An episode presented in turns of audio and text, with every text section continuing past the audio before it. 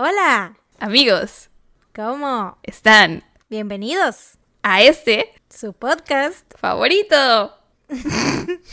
no salgas, No de, salgas casa. de casa. Tun, tun, Tun. Bien. Yo soy Sara. Ayer estábamos, eh, ay, yo soy Mariana, y ayer estábamos hablando porque grabamos un mini que fue un total fracaso Ah, sí. y vamos a volver a, a grabar. Eliminado pero está. Súper fracasado, pero estábamos hablando de cómo sería nuestro intro si fuera así con los super efectos especiales bien chidos. verdad, así como podcast especiales. original de Spotify, y como un podcast profesional, como debería de ser, ¿no? Diríamos en lugar de no salgas así- de casa, sería. No salgas de casa. Y sonaría así una la puerta. así. Y se escucharía el aire. Y truenos. Y a lo mejor un perro ladrando, ¿no? Ese sí lo podemos conseguir. Sí, sí, sí, sí.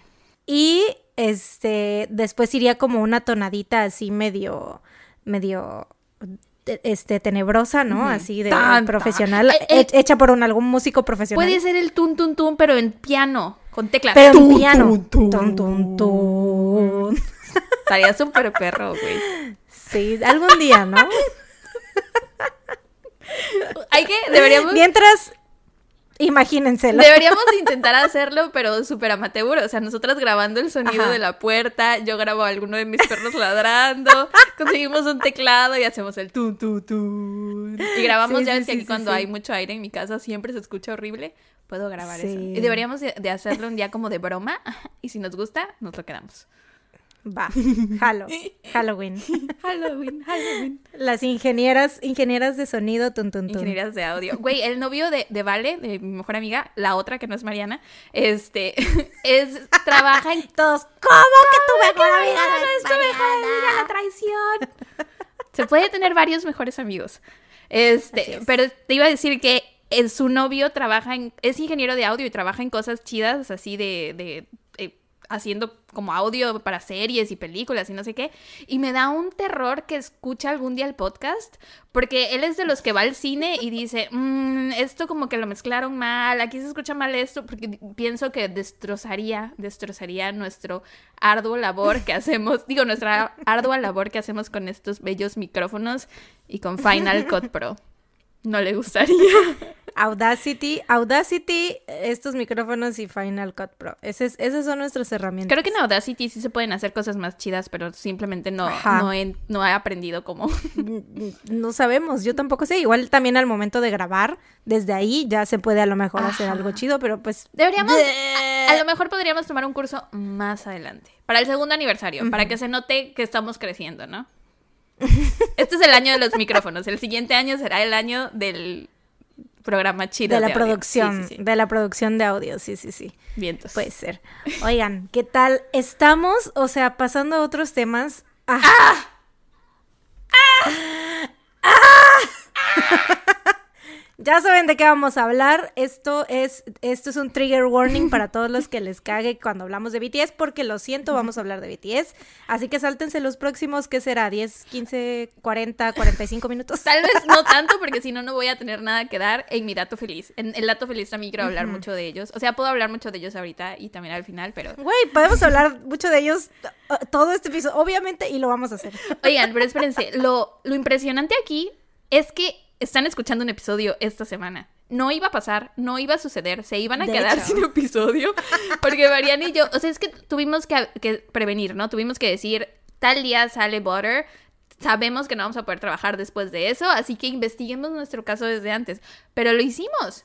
No. Bueno, medio, medio, pero no del todo. Sabíamos nuestro caso y a grandes rasgos, pero no del todo y no habíamos redactado. Entonces, cuando Butter salió, no queríamos hacer. O sea, no era que no quisiéramos, sino que no, podíamos. teníamos, no teníamos cerebro ajá. para nada. O sea, La neurona que compartimos nuestra mente estaba 100% estaba ocupada. cantando Get it, let it roll. Smooth like butter. Sidestep. eh, ¿Cómo es? Sidestep right, left me- ya me- to ya me- my me beat. puse nerviosa, me puse nerviosa. Sidestep right, left to Sidestep my right, left to my beat. I like Sí, the ay, moon rock with me, baby. Baby. Háganse un favor y vayan a escuchar Butter. O sea, no se los digo nada más porque amo a BTS y Mariana tampoco se los dice solo porque ama a BTS. Porque han salido No, otras la canciones de. BTS que no les recomendamos a todo el mundo porque tal vez no son como para el público en general. Pero Butter siento que sí es como para el público en general. Y Sí, es, o sea, es la canción del Es la verano. canción ya, del verano, Desde ahorita. exacto. Lo estamos diciendo y lo estamos estipulando porque así es. Y así será.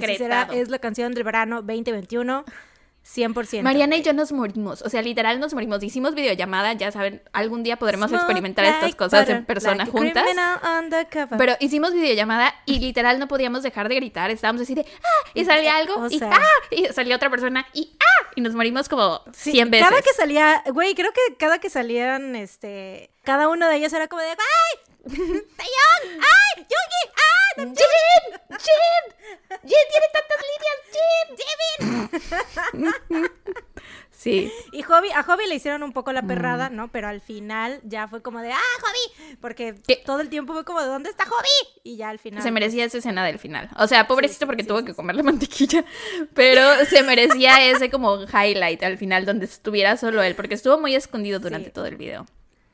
Sí, o sea, y realmente no, no lo encuentras en todo el video, porque Taeyong fue el protagonista de, de Butter 100%. Bueno, y obviamente mi bebecito Jungkook. Y Jin también. siempre- Jin también, sí, sí, sí. Fueron los tres que más. Pero, ¿sabes? Lo que no nos esperábamos era que Jungi Ah. nos fuera a atacar de esa manera. O sea, fuimos personalmente atacadas por Min Jungi y no nos lo esperábamos. O sea, lo que, eh, lo que estábamos platicando era que, por ejemplo, Namjoon, porque Namjoon y Jungi siento que son los que menos nos atacan. Bueno, Namjoon últimamente sí nos, ha atacado ataca mucho, güey.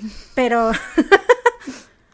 Pero ahorita en Butter en específico nos esperábamos que Namjoon nos atacara porque habían salido ya Las este, fotos y promocionales, sí. teasers y así y, y puta Namjoon se veía, o sea, qué hombre, Sí, qué qué hombre. hombre. Aparte de que de que ya de por sí desde que salieron los videitos, habían salido unos videitos, creo que de Life Goes On, o no me acuerdo de qué, que se veía mamadísimo, que salía atrás haciendo ejercicio y, o sea, ya era esperado que Namjoon nos iba a atacar con sus músculos. Pero de Jungi Pero no lo Yoongi-. Y es que Jungi siempre es así, o sea, es como que silent but deadly. Mucho, o sea, es como mucho, muy. O sea, cada vez que salía su parte en el video, que son 8 Ah. segundos, 7 segundos, o sea, también tiene una micro mini parte, pero cada vez que salía era así como de... ¡Ah!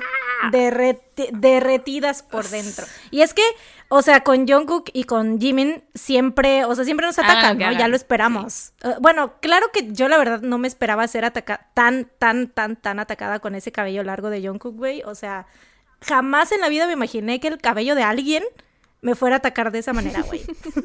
Güey, Jimin con el undercut y todo hecho para atrás y parecía un unicornio, es el unicornio más y el arco iris. que existe. No puedo. Sí, aparte, este, o sea, bueno, ya ahorita ya sabemos que, que el cabello de Jungkook estuvo morado todo, todo el tiempo, todo el video, pero cuando recién lo vimos, hagan de cuenta que yo le había dicho a Sara así de que, güey, ojalá que lo pongan con el cabello azul, porque a mí me encanta cómo se le ve el cabello azul y bla, bla, bla. Y pues hubo una parte donde se le, hay una parte donde se le ve el cabello azul. Sara dice que se le ve azul en todo. Yo se lo veo azul en todo el video. Yo se lo veo morado, pero hay una, hay una parte en específico donde se le ve muy azul, ¿no? Entonces, en esa parte, la primera vez que lo vimos, en serio, en lo que sí flipé, me fui para atrás, quedé, permanecí, o sea, fue así como de, ¡el cabello! ya después, o sea, quedé porque este dijeron que había sido, lo editado. habían, se lo habían editado. Pero, ¿y aún eso qué pues, ve importa, güey? Ajá, ¿por qué Entonces, quedaste? eso no me quita, No. sí, no me quita la fantasía, porque me sentí engañada, güey, pero aún así dije, no importa, la fantasía sigue ahí. Exacto. Pero fue una, una cosa muy bella, una gran experiencia. Estábamos muy tristes porque solo lo pudimos ver por primera vez una vez. Entonces como que esa experiencia nunca la vamos a volver a tener. Sí, solo está el recuerdo. Ojalá, si, se, si existiera eh, la Cuna Inc., que es la, este, la empresa de Eternal Sunshine, de Eterno Resplandor de una mente sin recuerdos, Ajá.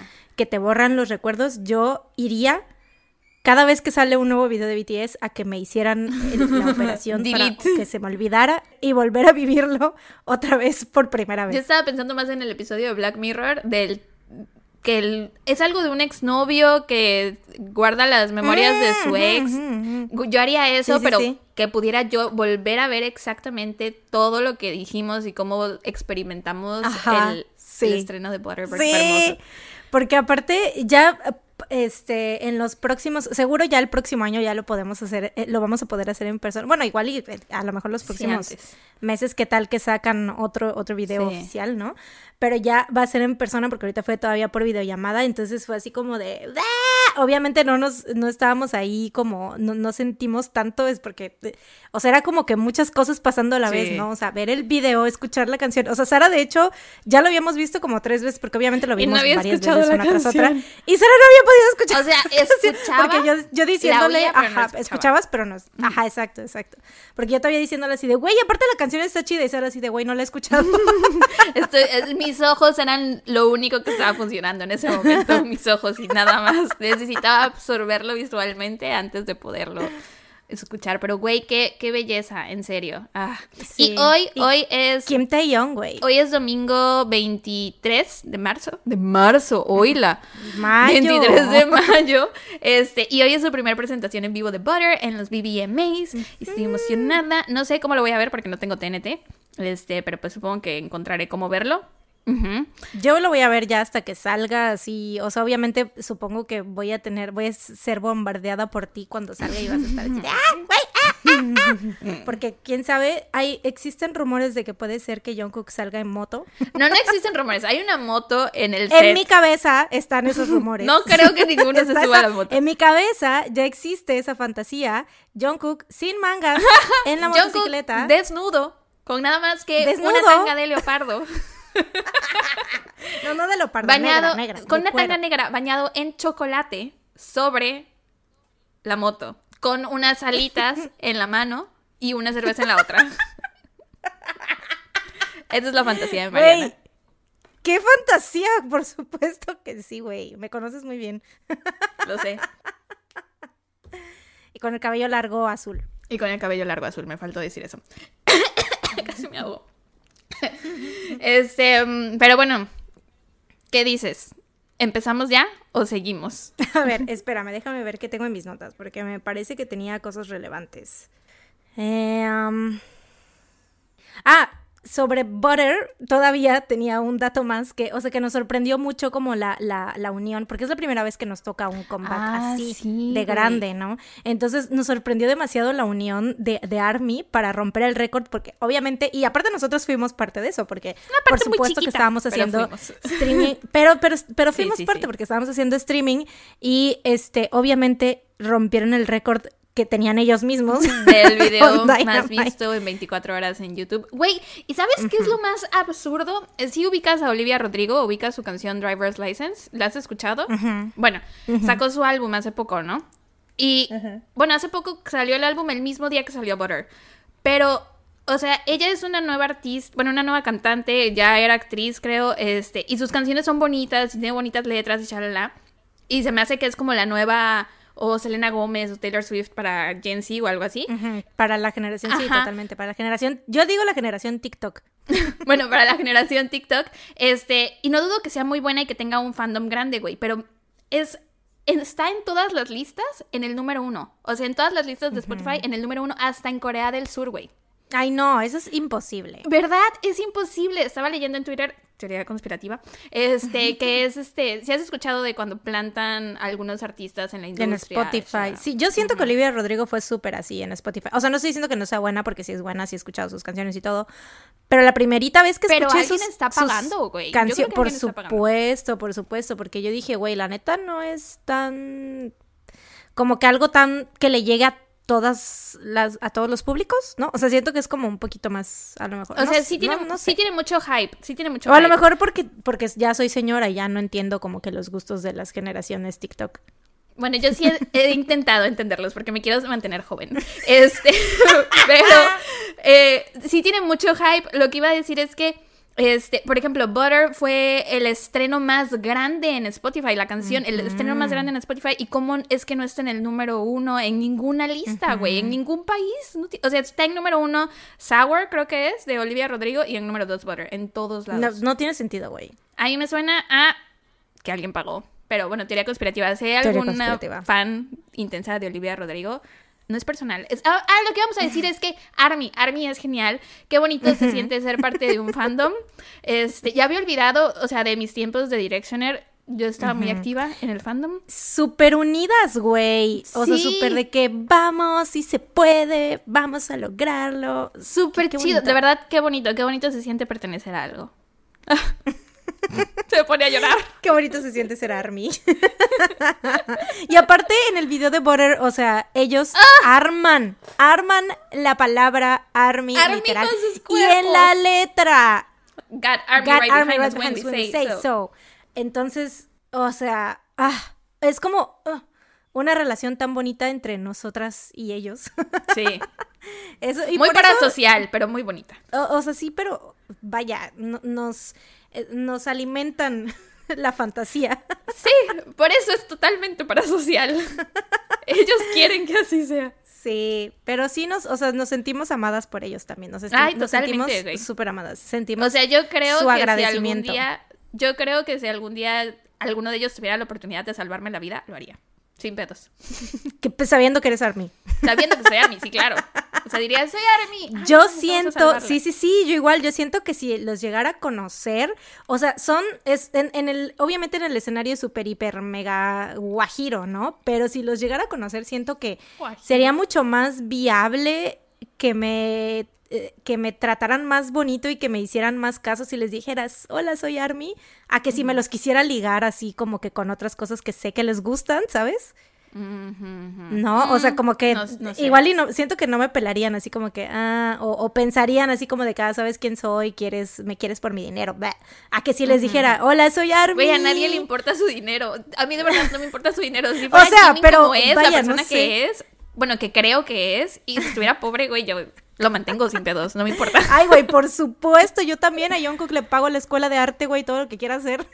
Le cocino, le hago sándwiches cuando quiera. Le beso las patas todos los días, güey, por supuesto. O sea, pero... ¿Cómo, cómo es la canción de Yes, I do the cooking, Yes, I do the cleaning? ¿Sabes cuál es?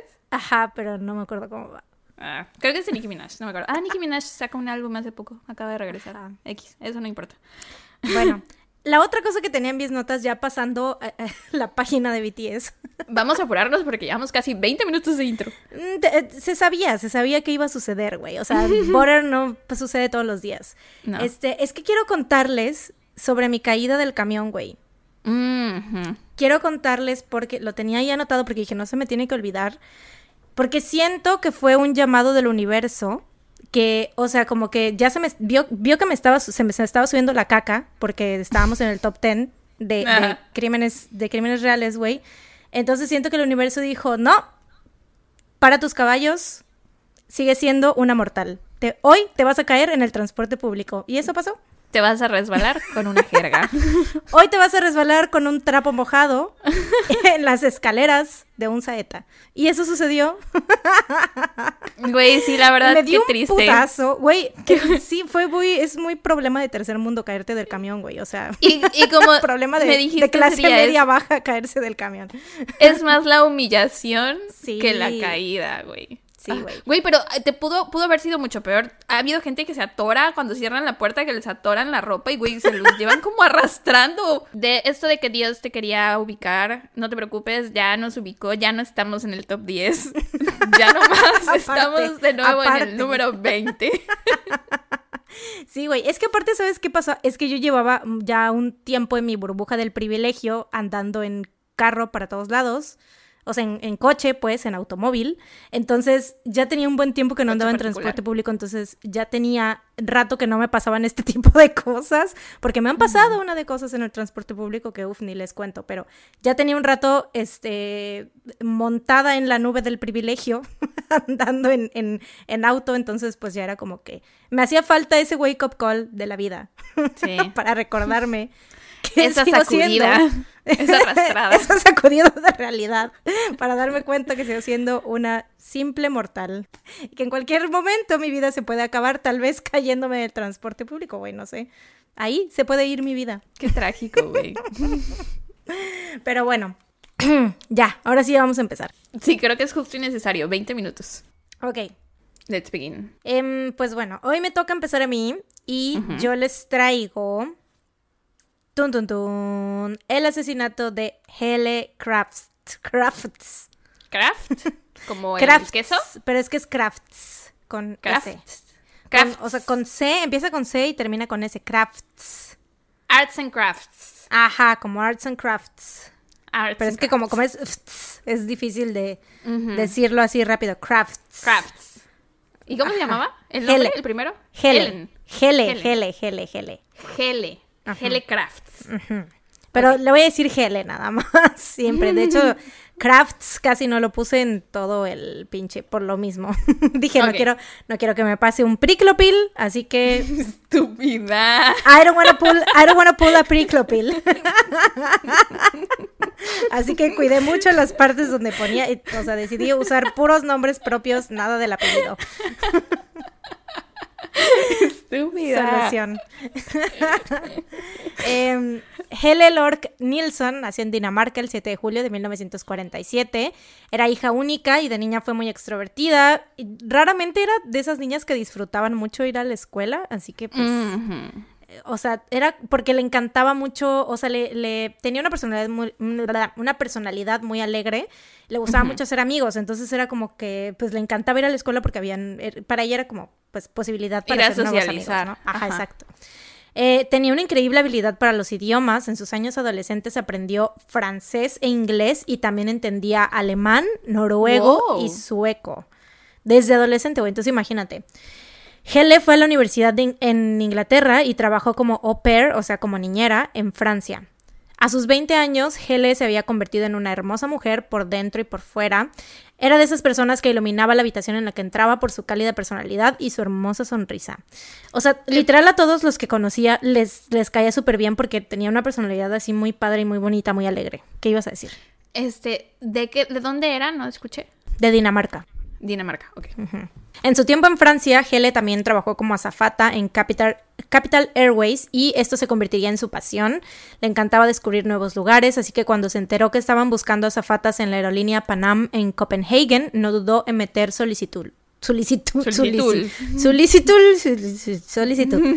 Eh, Hele fue una de las ocho candidatas seleccionadas de un grupo de 200 aplicantes y fue enviada a Miami para su capacitación. Como ya contaba con experiencia, le fue muy fácil terminar el curso con honores. Durante el tiempo en que se quedó en Miami, volvió no, vivió en un pequeño pero cómodo motel cerca del aeropuerto, el cual era muy popular entre los empleados. Este motel estaba lleno de pilotos, azafatas y empleados del aeropuerto, por lo que no era nada raro que se formaran, ya sabes, parejitas, así, novios y amoríos por aquí y por allá. Eh, un día, mientras Hele esperaba su próximo vuelo en el motel, conoció a Richard Crafts y su vida no volvería a ser la misma. Richard era un piloto joven de 31 años que no tenía la apariencia estereotipo de los pilotos. Y, o sea, esto decía el artículo que leí, güey, y la verdad no sé cuál es la apariencia estereotipo. Supongo que como que ¿Ser limpio, guapo? ¿no? Ah, No, yo supongo me que- imagino a los pilotos guapos. También, no conozco a lo ninguno, mejor, pero así son en mi mente. eh, como Jimmy en, en piloto, con su uniforme sí, sí, de sí. piloto, así. Sí, Eh, pero, sí, así. Así. Eh, pero yo siento que como que son limpios, ¿no? Como que todo, eh, toda mm, profesión que conlleva un uniforme así como tipo pilotos o navales o así, siento que es como que una apariencia pulcra, ¿no? Entonces este vato era como medio desaliñado, como que Mm, nunca se peinaba, así, ¿no? Entonces. De eh, hecho, sí, de hecho, a las azafatas tienen que estar súper arregladas y tienen que pesar Ajá, tanto y tienen que medir tanto, como cumpliendo el estereotipo de belleza, ¿no? Entonces los pilotos, pues igual el equivalente, ¿no? Pero pues este vato siempre andaba desgreñado y, güey, o sea, esto era como su sex appeal, ¿no? Como que, Ujú. o sea, era, era popular entre los azafatas porque supongo que veían que todos estaban peinados y decían, ay, qué aburrido, me voy con el despeinado, qué guapo, míralo. Mm. El despeinado. pues es que, güey, eh, resaltaba entre la multitud. Em, bueno, este vato siempre andaba con novia, salía casi exclusivamente con azafatas y supongo que a lo mejor pues era por el estilo de vida que tenían, ¿no? Porque, pues, güey, todo el tiempo estaban viajando y entonces eh, supongo que era más fácil para ellos tener relación eh, relaciones entre ellos a que estarse, pues, este... em, Sí, aparte, ¿en qué momento van a tener tiempo de conocer a alguien en la tierra firme? Si nunca están en la tierra firme, siempre están volando. Así es. Em, el vato ligaba chécate esta mamada, contaba historias extravagantes de su pasado, entre las cuales estaba que había sido ex agente de la CIA. Esto pues podría ser a lo mejor como, ay, qué padre, qué chido, o sea, usa esa historia para ligar, pero les voy a decir ahorita como que parte de su vida para que vean por qué es una medio mentira, eso está medio raro. Eh, la realidad sobre Richard era que había vivido una vida bastante normal, se había salido de la universidad para entrar a la Marina, donde se inclinó por la aviación y aprendió a volar helicópteros. Entrenó y se certificó como piloto a finales de los años 50 y fue enviado a Corea y a Japón, donde voló aviones de Air... donde voló aviones de Air America, que era una rama de la CIA. O sea, la compañía para la que trabajaba era una rama de la CIA, entonces ya por eso él se sentía con el derecho de decir que había sido agente de la CIA. Güey, que va de piloto de Air America, parte de la CIA a ser agente de la CIA, ¿sabes? Bueno, lo utilizaba como su arma para ligar. Bueno, eventualmente Richard regresa a Estados Unidos a finales de los años 60 y es entonces que conoce a Hele y empiezan a salir aunque en aquel entonces Richard estaba comprometido. Mm. Ya desde ahí es como de mana. Mm, maybe, not. Pero, ella sabía. Sí, ella sabía, siempre, o sea, sabía, sabía qué pedo. Mm. Tenían una relación medio tormentosa, se la pasaban peleando todo el tiempo, cortaban y regresaban. Y obviamente las amigas de Hell eran como de, amiga, date cuenta, desaprobaban completamente la relación y la neta no entendían que le veía a Richard y decían como de, güey, o sea, tú eres o sea, súper guapa por, o sea, hermosa por dentro y por fuera. Qué, qué chingado, súper inteligente, güey, que tienes, no tienes la necesidad de andar con un vato que no te trata bien y que encima, o sea, cuando te conoció estaba comprometido y aún así, ¿sabes? O sea, sus amigas eran como de, güey. Sí, querían algo mejor para ella, ¿no? Sabían que podía conseguirse algo mejor. Sí, cañón. Eh, de todos modos, Hele se embaraza de Richard en 1975 y en noviembre del mismo año se casan en New Hampshire. Al siguiente año compran una casa en Newton, Connecticut, y en los siguientes años tienen otros dos niños. O sea, en total tuvieron tres. Después de mm. recuperarse de su último embarazo, Hele regresa a trabajar como azafata y contrata una niñera llamada Dawn Marie Thomas, de 19 años. De esta manera, los Crafts vivían una vida cómoda. Me da risa que estoy haciendo como Crafts. vivían una vida. Es que es más fácil, sería más fácil decir los Craft, pero no, no es craft, es crafts. Es crafts. Pero bueno. Eh, vivían una vida, pues, puto Richard, güey, todo es culpa de Richard. Vivían una vida cómoda. Culpa de los hombres, güey. Y sin preocupaciones de dinero, menos BTS. Eh, ah, sí, ellos no. Y Harry Styles. y Harry Styles, sí, Henry Cavill. y mi papá, supongo. Y, de ahí para todos, también, siempre tiene la pues, culpa. Y tal vez mi novio, tal vez no. eh. Debatable.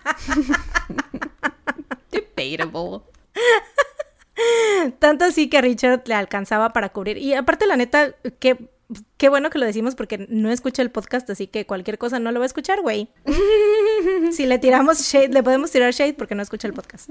Eh, tanto así que a Richard le alcanzaba para cubrir los gastos familiares y además podía costearse su gran hobby, que era coleccionar álbums de BTS. ¿no es cierto? Y yo así de, cual sea que fuera su colección, no lo voy a juzgar. Cualquier cosa. ¿Quién soy yo para juzgar a Richard, güey? No, güey, no es cierto. Sí, sí eres, sí puedes juzgarlo porque coleccionaba armas. Ah. El vato se la pasaba las horas limpiando y puliendo sus preciadas y cochinas armas. Y por supuesto, siempre estaba pendiente de cuando habían eventos de armas en Connecticut para ir a surtirse y, o sea, era su Disneylandia, ¿no? Eh, y la cuestión no era realmente que Richard tuviera este hobby, o sea, supongo, me imagino que deben de haber personas decentes que tienen, este, o sea, que coleccionan armas, ¿no? A lo mejor no todas las personas que coleccionan armas son malas, pero este vato cuidaba más a sus armas que a su matrimonio. Entonces, ahí es cuando dices... Mm, mm". Sí. Eh, varias veces Hele apareció en público con moretones en la cara y les contaba a sus amigas que el vato le ponía el cuerno con varias mujeres y que a veces se desaparecía por varios días sin decirle a dónde iba. Y aquí pues realmente eh, su trabajo de piloto era súper conveniente. Ah, porque pues este vato seguía, este, los dos seguían trabajando de él de piloto y ella de azafata, ¿no? Entonces, pues era súper conveniente porque pues lo ponía de pretexto, ¿no? Obviamente así de que pues se iba, se tenía que ir, pero pues tampoco, o sea, Hele sabía cómo, cómo funcionaba eso y sabía que aunque anduviera este trabajando tenía que regresar cada cierto tiempo, ¿no? Pero bueno, Hele básicamente seguía con él porque ya sabes, so here's your holiday, stay together for the kids. Eh, pero llegó un punto en el que ya no lo soportó más y contrató a un abogado de divorcio y además a un detective privado para conseguir evidencia de los amoríos de Richard. Porque, o sea, ella sabía, ya sabía que le ponía el cuerno, pero quería hacer las cosas bien, ¿no? O sea, para el divorcio y para quedarse con la custodia de los niños. Ajá, era como que de. No se la fueran a hacer de a pedo. Exacto, porque aparte de los ochentas, ¿no? Entonces a lo mejor le iban a decir de que, ay, pues no te creemos porque eres mujer, típico. Aparte, no lo vimos en el caso de Woody Allen, que con Mia, que como ella intentaba quedarse con la custodia, cualquier cosa que dijera de que él la violentaba o violentaba a los hijos, ya fuera física o sexualmente, este no era válida en la corte, ¿no? Pero bueno, vean el documental. sí, vean Allen vs. Farrow. Muy, muy, bueno. En Prime HBO. Em, entonces, pues sí, o sea, obviamente ella había contratado a ese detective para decir, a ver, aquí tengo Aquí están. Papelito habla. Papelito habla, aquí están los receipts, aquí están, aquí está el té. Este, pero pues, ajá, y, así fue, ¿no? O sea, este detective lo andaba siguiendo y todo, y sí, o sea, este, recabó este, las pruebas, porque pues obviamente sí le ponía el cuerno, ¿no? Eh, pero en fin, la noche del 18 de noviembre de 1986, una terrible tormenta de nieve se desata en el centro de Connecticut. La tormenta fue tan severa que era prácticamente imposible manejar y la electricidad se cortó durante varias horas. Ese día, Hele acababa de regresar a casa después de un largo vuelo a Frankfurt. Los Crafts cenaron juntos y se fueron a dormir. A la mañana siguiente, el 19 de noviembre, Richard despertó a la niñera, Dawn Marie, para decirle que se apurara porque los iba a dejar a ella y a sus hijos en casa de su hermana. Cuando Dawn preguntó por Hele, Richard le dijo que tenía como una hora que había agarrado las maletas que comúnmente se llevaba para ir a trabajar y que se había ido. A las 6.30 de la mañana, Richard levantó a sus hijos y los llevó en el auto a casa de su hermana mientras él regresaba a la casa para eh, checar el problema que había con la electricidad. Alrededor de las 7 pm, la luz regresa y Richard fue por sus hijos. Al día siguiente, la niñera le insiste preguntándole por Hele y entonces es entonces que Richard le dice que Hele había tenido que viajar a Dinamarca de emergencia porque su mamá estaba muy enferma. El 20 de noviembre, una de las compañeras de Hele se comunica con Richard para preguntarle por ella, pues no se había presentado a trabajar, a lo que él le contesta lo mismo que le había dicho la niñera, que se había ido a Dinamarca. El auto de Hele estaba estacionado en el estacionamiento de Panam, lo cual era algo normal, siempre lo dejaba estacionado ahí antes de sus vuelos. Dentro del auto estaban algunas de sus pertenencias, entre ellas las botas que traía cuando había regresado de Frankfurt. Esto les da algo de tranquilidad a sus amigas al momento, porque, o sea, te digo que eran sus compañeras de, este, de trabajo. Entonces, pues ellas vieron que estaba ahí el auto, entonces dijeron, ah, pues seguramente lo dejo aquí, pues porque siempre lo deja aquí cuando va a volar, ¿no? Entonces, pues ya, como que esto les da algo de tranquilidad. Pero después pasan otros tres días y nadie, o sea, siguen sin saber nada de Hele, entonces empiezan a sospechar y la reportan como desaparecida ante las autoridades. Una de las amigas logra comunicarse con la mamá de Hele y es entonces que descubren que la señora, número uno, no estaba enferma y número dos, no había sabido nada de Hele en varias semanas. Después de esa interacción y sobre todo al saber, porque pues ellas sabían cómo era la relación de, Richard y Hele. Sí, que la maltrataba. Entonces, porque ella no era de que se guardara las cosas, o sea, ella sí le contaba a sus amigas. Eh, entonces, todas empiezan a sospechar muchísimo de Richard. Pues recuerdan que Hele les había dicho en una ocasión que si desaparecía o si algo le pasaba, no asumieran que había sido un accidente. Ay, güey, qué feo, qué feo, qué feo. Ah. No, güey, no qué sabes. situación. No sabes cómo se va a poner la cosa, güey. O sea, esto. Este caso, neta, es, hay una razón muy particular por la cual estremece, güey, neta. Pero bueno. Eh, la policía también empezaba a sospechar de Richard, así que lo llaman para hacerle entrevistas, porque pues, o sea, ya estaba reportada como desaparecida y él era la última persona que la había visto con vida y, o sea, daba como estos pretextos así que, que, que no cuadraban. Em, entonces lo llaman para hacerle entrevistas y para someterlo a una prueba de polígrafo. El vato pasa la prueba de polígrafo y los encargados de hacerle esta prueba llegan a la conclusión de que Richard no sabía dónde estaba su esposa. O sea, esa era como la conclusión. que Pero no recordemos que la prueba de polígrafo es, no es confiable al 100%. Claro, por eso no es admitible, en, Ujú. en admisi- admisible, admitible, Ad- admisible. No se admite. No se admite en la corte. Pregúntale a, a- a Dani, la, la novia de Pilo, que cómo se, cómo se Cuando dice, escuche esto, nos va a decir.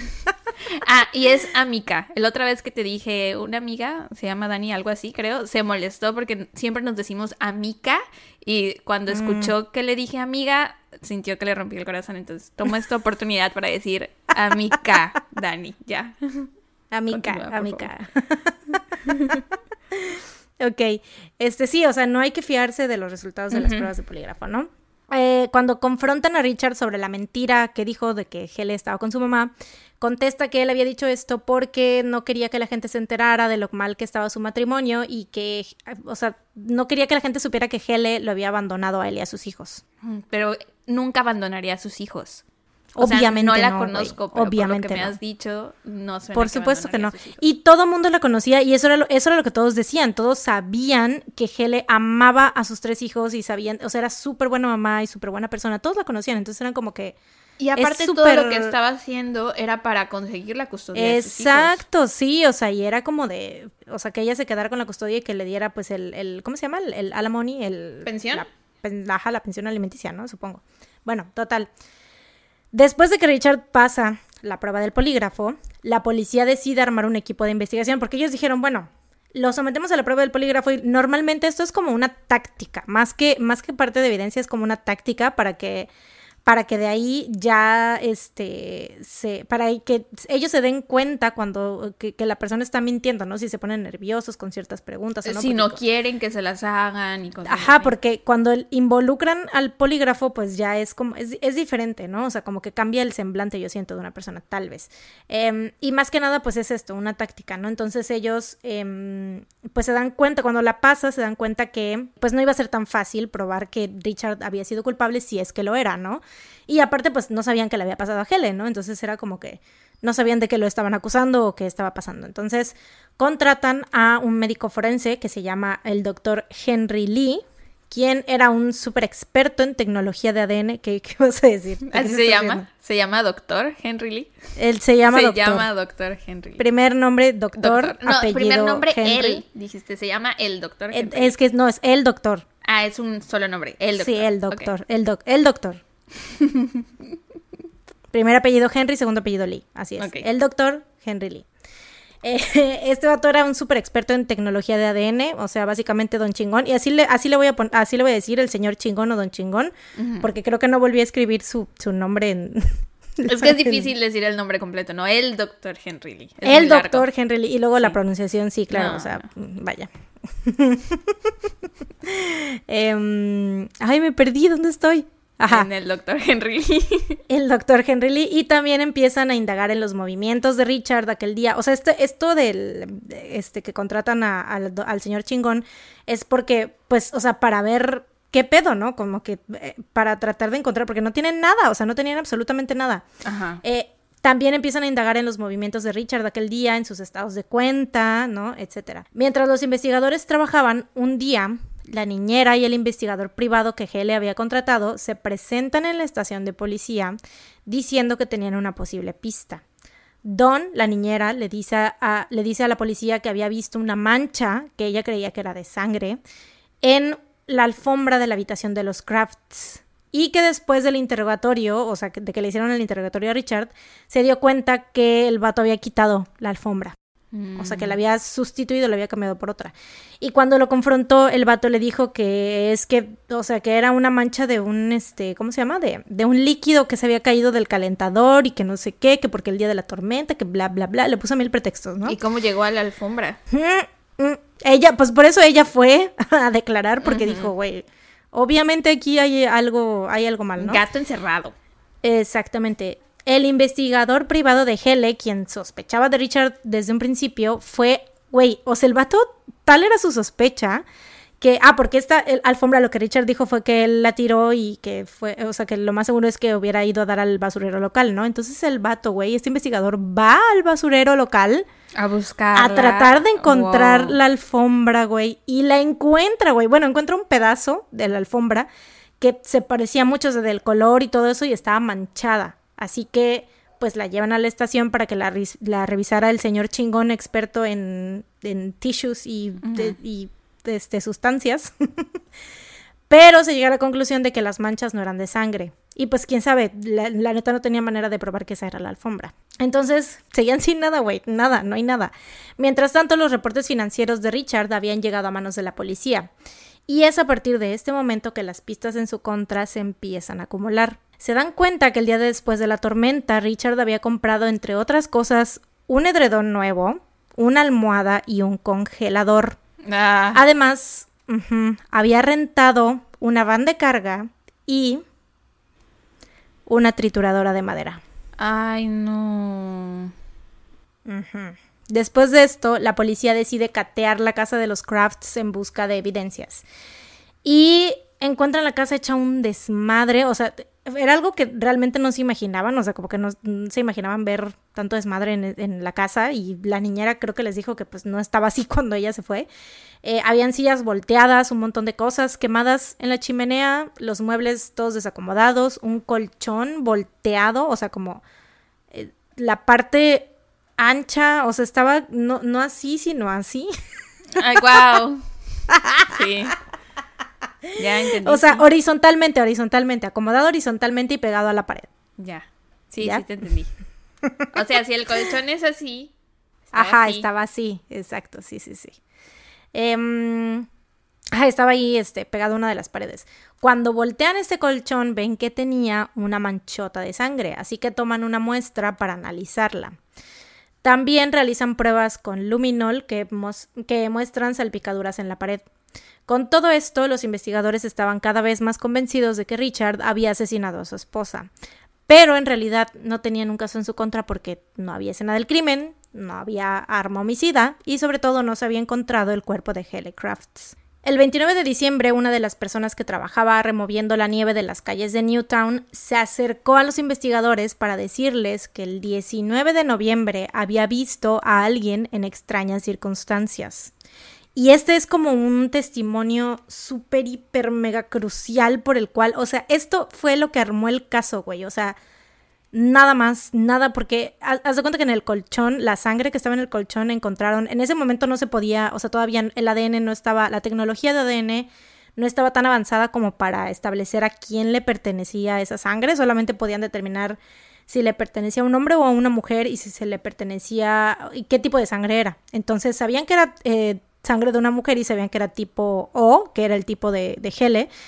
Pero pues, o sea, era como que muy obvio para ellos que era la sangre de Gele, pero pues, o sea, again, no había arma homicida, no había ninguna otra cosa, no podía. ¿Y era mucha sangre? O sea, porque también si no era, una tanta, mancha. podía ser de periodo menstrual, ¿no? Que a lo mejor se manchaba. No era tanta, exacto, sí. sí, sí, no era tanta, era como una mancha, sí era una cantidad, o sea, considerable para hacer una buena, o sea, porque sí la jalaron, o sea, era una buena pieza de evidencia, pero no estaba todo el colchón manchado, ¿sabes? O sea, sí se podía tal vez pensar que eh, había otra explicación, ¿no? Exactamente, sí, sí, sí.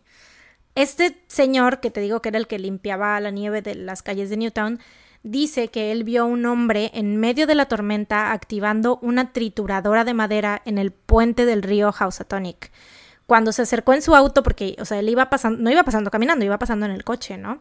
Y cuando pasa en el coche, el hombre nada más le hace señas y le dice que, pues, que pase, ¿no? Que no, o sea, como que... Moving on. mind your own business, ¿no? así es. Em, esto había ocurrido muy temprano por la mañana y cuando el hombre regresó en la tarde por el, o sea, porque supongo que es, fue cuando iba de hacia su destino y luego al regresar eh, en la tarde por, por este mismo puente vio otra vez a este hombre, o sea, el hombre seguía ahí y tenía todavía la trituradora y le estaba apuntando hacia el lago, o sea, lo que sea que estuviera triturando estaba cayendo todo en el lago. La policía enseguida conecta los puntos y se llevan al señor, al señor Lee, al señor Chingón, a tomar muestras en los alrededores del lago y en el puente, porque esto te digo, o sea, hasta ahorita nadie, o sea, no había nada, ¿no? Entonces ahorita ya es como que van a este lugar donde saben que había alguien con una trituradora de madera y saben que este pendejo rentó una trituradora de madera. Entonces, como que, güey, obviamente enseguida. Exacto, obviamente enseguida conectan y dicen, güey, tenemos que. Ahí debe de haber algo, ¿no? Esto fue súper. Algo súper cabrón porque, imagínate, ya había pasado más de un mes. Y realmente estaban buscando, o sea, no sabían qué estaban buscando, ¿no? Estaban buscando cualquier cosa que pudiera conectar el caso, no había algo concreto. Además, lo que sea que estuvieran buscando, obviamente iba a estar completamente triturado en pedacitos. Entonces estaban buscando pedacitos de algo entre hojas y lodo y además hacía un chingo de frío porque pues era diciembre, güey. Em, entonces, o sea, imagínate, güey. Ponte ahí en el lugar de los, de los investigadores con el frío de su puta madre y buscando cosititas, pedacitos de no sabías de qué estabas buscando, ¿no? Bueno, tras una exhaustiva búsqueda que duraría días, los investigadores logran encontrar 56 astillas de huesos, 2.660 cabellos, un diente, una corona dental, la mitad de la uña de un pulgar y parte de un dedo. o sea, todo esto constituía menos de 100 gramos de material humano pero de esta manera se puede probar que se trataba de los restos de una persona. Y la manera en que probaron que esta persona era Hele Crafts fue porque, entre otras cosas, es el cabello en que encontraron coincidía con una muestra del cabello de Hele. Eh, la corona, o sea, como que comprobaron que, como era un, este, la corona y aparte el, otro diente tenía, o sea, le habían hecho trabajo dental, no, no especificaron que, pero le habían hecho un trabajo dental especial y este rectificaron que Hele tenía estos mismos, o sea, que le habían hecho estos procedimientos.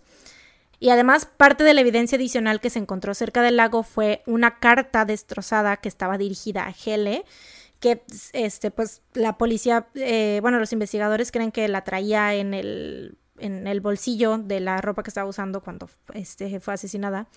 Y tela azul que coincidía con el vestido de noche que traía el día que fue vista por última vez por la niñera, porque ella pues fue la que dijo, dio el testimonio, ¿no? Y todo. Y la parte de la uña que se encontró estaba pintada con un esmalte rosa que coincidía con uno encontrado dentro de las pertenencias de Hele. O sea, como que todas las cosas que encontraron fue así como de, a ver, no fue así nada más como de que, ay, es obvio, ¿no? O sea, no. Fue como de, vamos a unir los puntos, ¿no? O sea, ¿Cómo, cómo podemos eh, unirlo a que esto es, o sea, esto es, que es Hele, ¿no? Em, bueno, además de todo esto, el equipo de buzos que se encargaron de inspeccionar el lago encuentran al fondo una motosierra y aunque le habían intentado remover el número de serie, o sea, estaba todo rayado de la parte del número de serie, estaba como rascado y no se veía ya, pero la policía pudo rastrearla hasta la tienda donde había sido comprada. Y al hablar con el dueño, les da el recibo de esta motosierra, la cual había sido comprada por Richard Crafts. El 13 de enero las autoridades arrestan a Richard por el asesinato de Hele. El primer juicio fue un pedo porque había un montón de evidencia que revisar, o sea, los 2.660 cabellos, güey, los cincuenta y tantos eh, astillas de hueso, güey. Sí. El doctor Lee estuvo como seis días seguidos presentándose en el estrado, dando su testimonio sobre la investigación.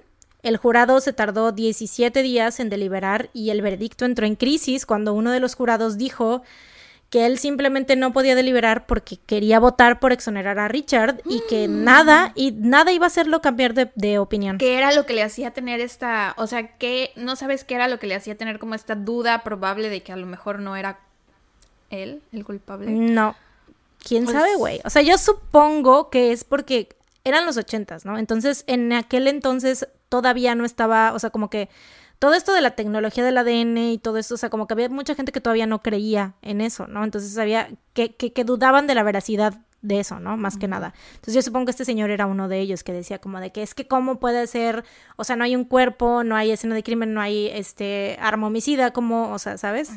Pero sí, él dijo que básicamente, o sea, no iba a regresar, vaya, ni aunque lo llevaran arrastrando, güey. Em, el vato se sale del jurado y los jueces se ven obligados a anular el juicio. El segundo juicio se lleva a cabo en otra parte de Connecticut para evitar que los jurados tuvieran conocimientos previos del caso. Este segundo juicio eh, se lleva a cabo sin interrupciones. Eh, la fiscalía narra la reconstrucción de lo que ellos creen que habían sido los hechos ocurridos durante el 18 y 19 de noviembre de 1986. Eh, la conclusión a la que llegaron fue que Hele llegó a su casa, cenó con Richard y sus hijos y después de esto confrontó a Richard sobre el divorcio, pero él se negó a aceptarlo. Después de esto empezaron a discutir y esta discusión escaló a tal grado que Richard golpeó a Hele con un objeto pesado en la cabeza, porque esto del objeto pesado dicen el investigador este, el señor chingón, como que llegó a esa conclusión por la em, el tamaño de la mancha y el tamaño de la de la mancha en el colchón y de la mancha en la pared. Mm, de la salpicadura. Ajá, exacto. Después Richard envolvió el cuerpo de Hele en la alfombra, lo cual explicaría la mancha que vio la niñera y lo escondió en el congelador que había comprado. Y todo eso porque es, supuestamente un cuerpo congelado es más fácil de, em, de, de, cortar con una motosierra y no le estoy dando tips a nadie. Pero, o sea, creo que es, es como que la... En algún episodio antes, creo que sí lo mencionamos una vez, que porque la piel como la tenemos así normal es más difícil. Sí, una vez lo mencionamos, pero no me acuerdo en qué caso. Creo que sí. Pero bueno, entonces esto es lo que dicen los, este, los, la fiscalía, ¿no? Que pues esta es la razón por la cual em, ese, fue el ese fue el proceso, ajá. Eh, después de esto, o sea, la deja en el congelador, lleva a sus hijos y a la niñera a casa de su hermana, regresa porque, porque aparte, sí, o sea, tiene todo el sentido. Estuvo de 7 a 7, prácticamente 12 horas. Y no puede ser también como para haberla ocultado, meterla al congelador para también, que la también, no sí, sí, sí, claro, sí, pues sí. Sí, porque era, es, es de estas este, hieleras que no estaban, o sea, era un congelador que no estaba en, en la cocina de la casa, o sea, estaba, en, en, el en, el patio trasero, ajá. Em, lleva a sus hijos, te digo, estuvo 12 horas que nadie supo dónde estaba, o sea, según él estaba viendo lo de la electricidad, que no sé qué, o sea, se aprovechó de, de todo eso de la tormenta, de que no había nadie en la calle y de que, pues, no había luz. Lleva a sus hijos, te digo, a casa de su hermana, regresa por el cuerpo de Hele, descuartiza su cuerpo con la motosierra, después renta la van y la trituradora de madera para deshacerse de toda la evidencia, o sea, mete el cuerpo de Hele en la van y pues lo tritura en el puente. Después de menos de tres días de deliberación, el jurado llega a un veredicto. El 20 de noviembre de 1989, Richard Crafts es encontrado culpable del asesinato de su esposa Hele y es sentenciado a 50 años en prisión. Esta sería la primera vez en la historia de Connecticut que alguien es encontrado culpable de asesinato sin la presencia de un cuerpo. Desafortunadamente, agárrate porque esto... Ya salió libre. Esto... Ah, sí, güey. Richard Crafts es liberado. Fue apenas el año pasado, güey, en enero del año pasado. Ah, ya que cuando fue sentenciado. Se ha sentido un cambio en el aire. Desde enero del año pasado. De, es el COVID, güey. Después fue, el COVID, este güey. sí, yo creo que fue como que el mundo dijo a la verga. Alguien muy malo está afuera. El mundo dijo a la verga. Tenemos que hacer algo al respecto. Y nos mandaron el COVID. Ahí les va el COVID, sí. Sí, verga, güey. ¿Para qué sacan a este pendejo? Bye, COVID. es liberado el año pasado. Y esto es porque según, o sea, cuando fue sentenciado, la ley le prohibía apelar, o sea, no pudo apelar en todos, eh, desde el momento en el que entró a la cárcel, nunca había podido apelar, entonces por eso lo liberaron. Mm, supongo que la sentencia, o sea, como que su sentencia se revocó. No sé, Actualmente a sus 82 años vive en un centro de rehabilitación en Bridgeport. Y eso es todo por el caso de Crafts, también conocido como The Woodchipper Murder. ¿Y los sabes qué pasó con trituradora de madera. No, o sea, supongo que tienen están con sus con sus familiares, pero no no supe. no hay información sobre qué les pasó a los niños, pero güey, pobrecitos, güey. O sea, saber. Güey, o sea, yo no concibo cómo. Porque aparte, o sea, ponte a pensar que el vato realmente lo hizo todo muy bien, güey. O sea, eso es lo más aterrorizante para mí en este caso, que todo lo hizo bien de, se deshizo del cuerpo de una manera que no había yo visto en ningún lado, güey. O sea, eso de meterlo en una trituradora de madera es como de, güey, y rentada aparte porque, pues, güey, ahí hacen un montón de cosas y como que solito elimina todo rastro, ¿no? Entonces, eh, y prácticamente si no hubieran tenido el testimonio del, del, este, del chavo este que, del señor este que pasó y lo vio y les dijo a la policía, güey, no hubieran, no hubieran tenido caso y no lo hubieran eh, podido sentenciar nunca, güey.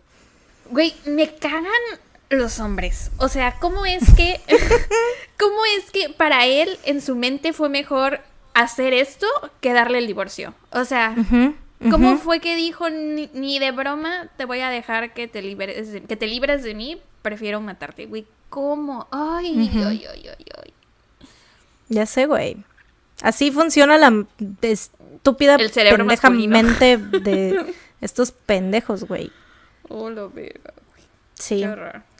Y pues bueno, mis fuentes fueron el episodio de Woodchipper Killer de Crime Stories, eh, Murderpedia y Crime Library. Chanfle. Pues muy bien, estuvo muy interesante. Ah, Está muy, o sea, yo siento que, ah, güey, hay, hay, creo que lo, lo hablan, creo que la primera vez lo escuché en un episodio de My Favorite Murder. Ahorita para mi investigación no lo, no lo volví a escuchar, pero este, sí, la primera vez fue ahí. Y, o sea, me, me, me quedé con eso, güey, ¿sabes? O sea, el hecho de que una pinche trituradora de madera, güey, Sí, conforme lo ibas contando, yo iba diciendo, ah, me suena familiar, me suena familiar, me suena familiar. Y supuse que a lo mejor habría un episodio, pero no recordaba Encinado. O sea, sabía que lo había escuchado alguna vez, pero no bien. sí, no quise decirlo desde un principio porque es como que es conocido por eso y siento que es como que el factor como más choqueante del caso, que el el factor más choqueante del caso. o sea, eso, el hecho de que sea una, de que se haya deshecho del cuerpo en una trituradora de madera, siento que es lo como que lo más ah, y por eso no quise decirlo desde un principio para como que dejarles ese caso, digo, ese dato hasta el final. Verga, güey. Qué Pero sí es el Woodchipper Murder, güey donde sea que esté en este momento, lo que sea que esté haciendo ahorita, ojalá le esté pasando muy mal. Pues valiendo verga, de seguro, ya tiene 82 años, güey. Pues obviamente sus demonios lo han de perseguir y lo perseguirán hasta el día de su muerte, que ojalá sea mañana. y que mañana se muera, ¿no te imaginas? La bestia. Mariana nos tratamos. ok, pues muy bien. Molto bono, molto bueno. Molto bene. Molto bene. Estoy haciendo la mano italiana, pero no la, la mano italiana. Molto bene. Molto bene. Ok. Ahora me toca a mí.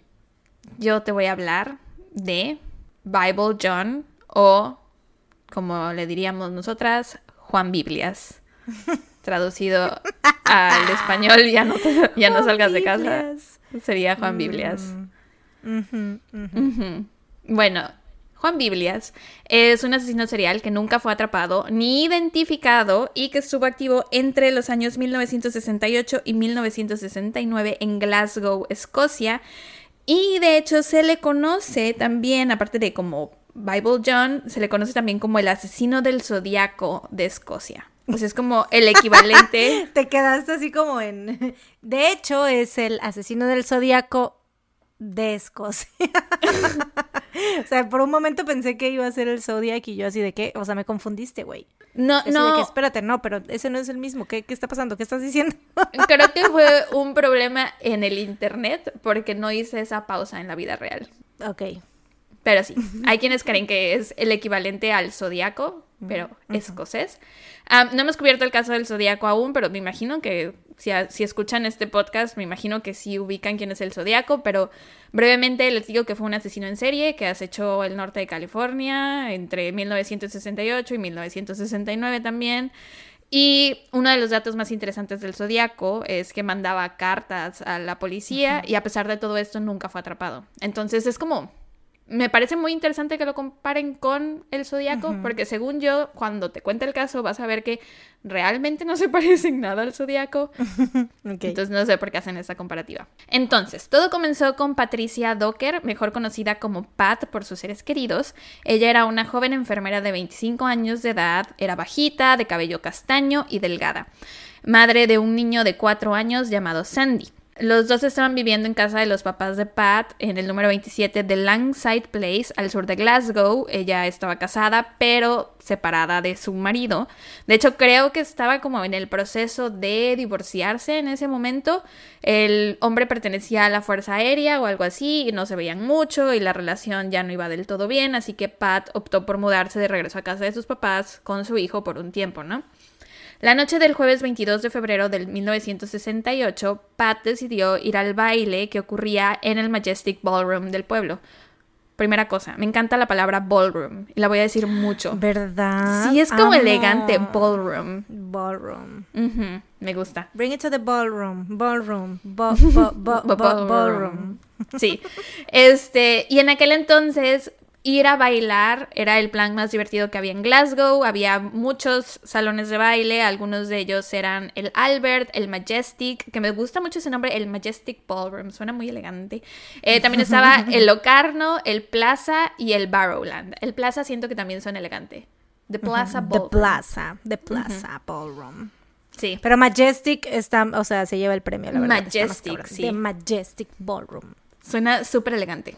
Todos estos ballrooms eran muy conocidos entre distintos sectores de la población, pero este último, que era el Barrowland, era el más popular de todos. Resulta que en este salón de baile todos los jueves tenían una noche supuestamente secreta para mayores de 25 años. Era secreta porque la discreción era crucial para todos los asistentes, ya que se sabía que la mayoría de las personas que iban los jueves al Barrowland eran personas casadas que iban a buscar con quién engañar a sus parejas. Todo el mundo lo sabía. Eh, algunos se presentaban usando seudónimos y dejaban sus anillos de matrimonio en la entrada del salón y pues todo el mundo sabía que era la noche de infieles Poner prácticamente. Sí. También asistían mujeres de edad avanzada, tipo cougars, y supongo que eran tantas las que asistían que muchas personas en aquel entonces se referían a la noche de los jueves en el Barrowland como grab a granny night. O sea, como consíguete una abuelita o algo así, güey. Sí. O sea, para prácticamente andar reclutando este a sus sugar babies. Anda, así, sí. Em, entonces, esa noche Pat dejó a Sandy con sus papás, les dijo, voy a estar en el Majestic Ballroom, pero a la mera hora terminó yendo al Barrowland. Supongo que le mintió a sus papás porque, digo, sobre a dónde iba, porque tal vez le daba pena, aún estaba completamente divorciada de su esposo y era 1968 y pues tenía un hijo y las mujeres, ya sabes, ¿no? Cómo se atreven, bla, bla, bla. Tristemente, ese fue el último día en que su familia la vio con vida. A la mañana siguiente, su cuerpo desnudo fue encontrado en Langside Place, a solo dos cuadras de casa de sus papás, así que se cree que iba de regreso a casa cuando fue asesinada. Un carpintero que iba saliendo rumbo al trabajo fue quien la encontró tirada de espaldas en el piso en la entrada de un garage.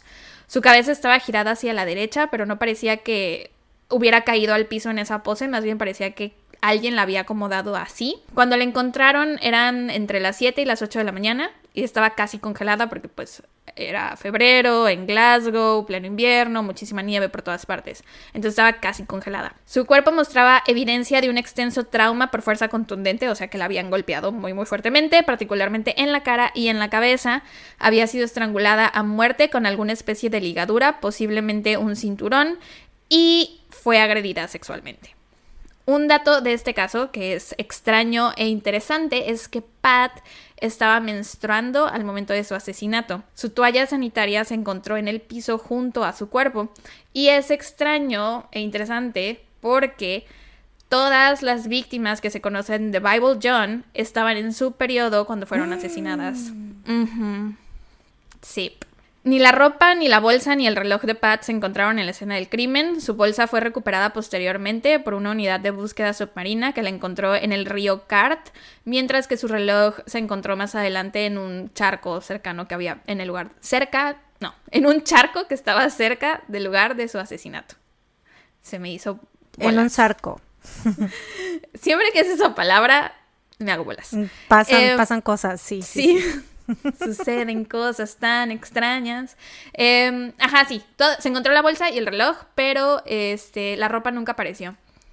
Se descubrieron pocas pruebas sólidas en la escena del crimen, o sea, había semen y eso, pero en aquel entonces no podían hacer nada con él, o sea, lo recolectaron, pero por si algún día lo pudieran llegar a usar, pero en ese momento no podían hacer nada con él. Eh, la policía entrevistó a los vecinos y a personas que vivían en el área para ver si esto les ayudaba con la investigación, porque no tenían nada. Y hubo un testigo que dijo haber escuchado a una mujer gritar, déjame en paz, varias veces la noche anterior, pero el vecino no salió a ver qué pasaba, no llamó a la policía, no se asomó, no hizo nada, ¿no? Y bueno, ves que sus papás pensaban que había ido al Majestic Ballroom. Esa noche, cuando no la vieron llegar, pensaron que tal vez se había quedado con una amiga o algo. Y ya fue hasta el siguiente día que vieron que no llegaba a la casa, ni llamaba, ni nada por el estilo, que decidieron reportar su desaparición. La policía les informó que habían encontrado un cuerpo y el papá fue el que la identificó. Eh, la policía los entrevistó, obviamente, y les preguntaron sobre los últimos momentos de Pat. Ellos les dijeron que había ido al Majestic Ballroom, entonces los investigadores perdieron semanas enteras entrevistando prácticamente cualquier persona que estuvo cerca del Majestic esa noche. Y obviamente nadie había visto nada, no había nadie que los pudiera ayudar porque, porque no estaba ahí. Nunca llegó ahí, exacto. Entonces perdieron semanas de la investigación que pudieron resultar cruciales para resolver el caso porque ya cuando se enteraron que había ido al Barrowland, cuando fueron a entrevistar a las personas del Barrowland, ya pues había sido semanas atrás, exacto. Y los que tal vez se acordaban no querían hablar con la policía porque pues estaban ahí como escondidas, porque era la noche de infieles, entonces nadie quería decir nada. Entonces, bueno, ese es el asesinato de Pat. No se resolvió. La siguiente víctima fue Jemima McDonald, de 32 años de edad.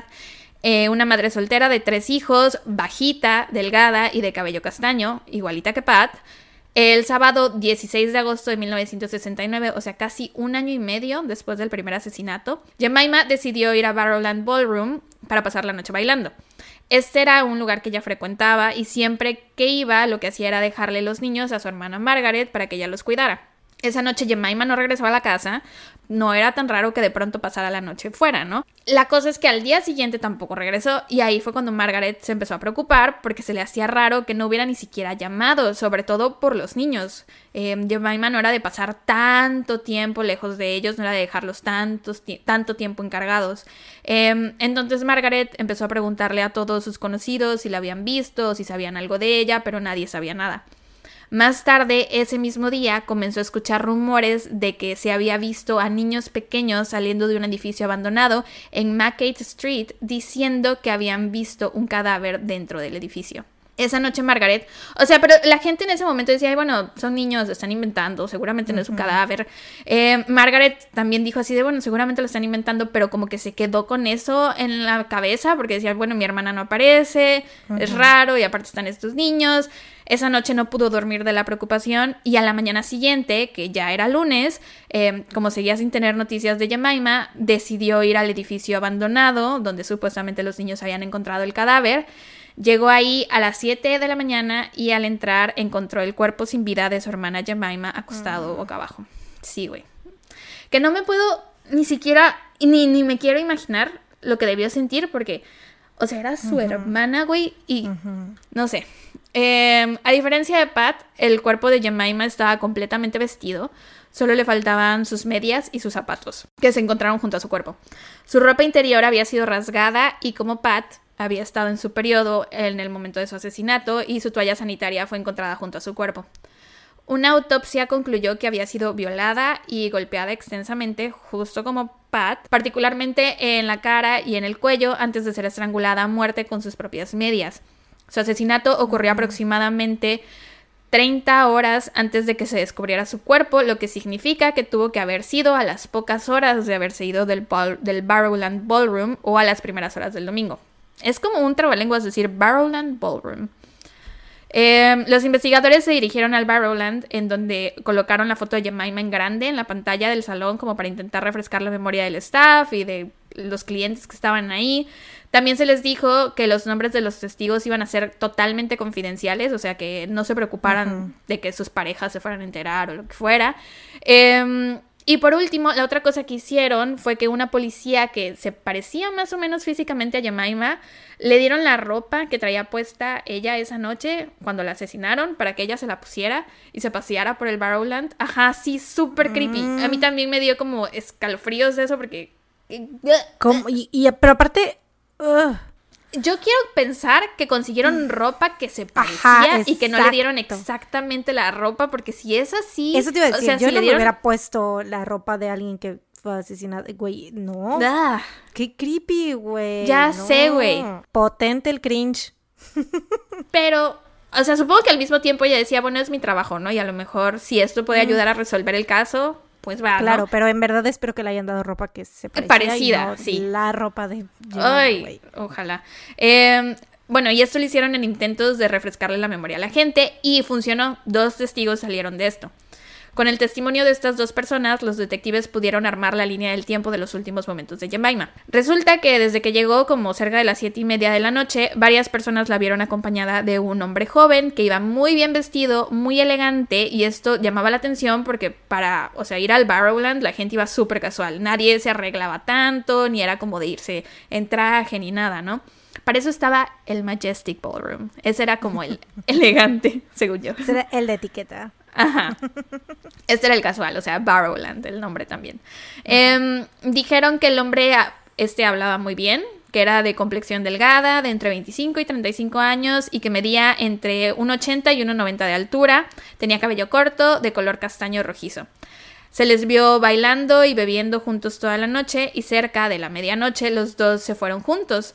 Jemima fue vista por última vez caminando hacia Main Street en dirección a su casa aproximadamente a las 12.40 de la mañana. Aunque la policía de la ciudad de Glasgow notó similitudes entre los asesinatos de Pat y Jemima, como el hecho de que ambas mujeres habían asistido al Barrowland Ballroom la noche de su asesinato, habían sido golpeadas antes de ser estranguladas, con una ligadura y estaban menstruando, eh, como que ambos asesinatos no fueron considerados obra del mismo autor.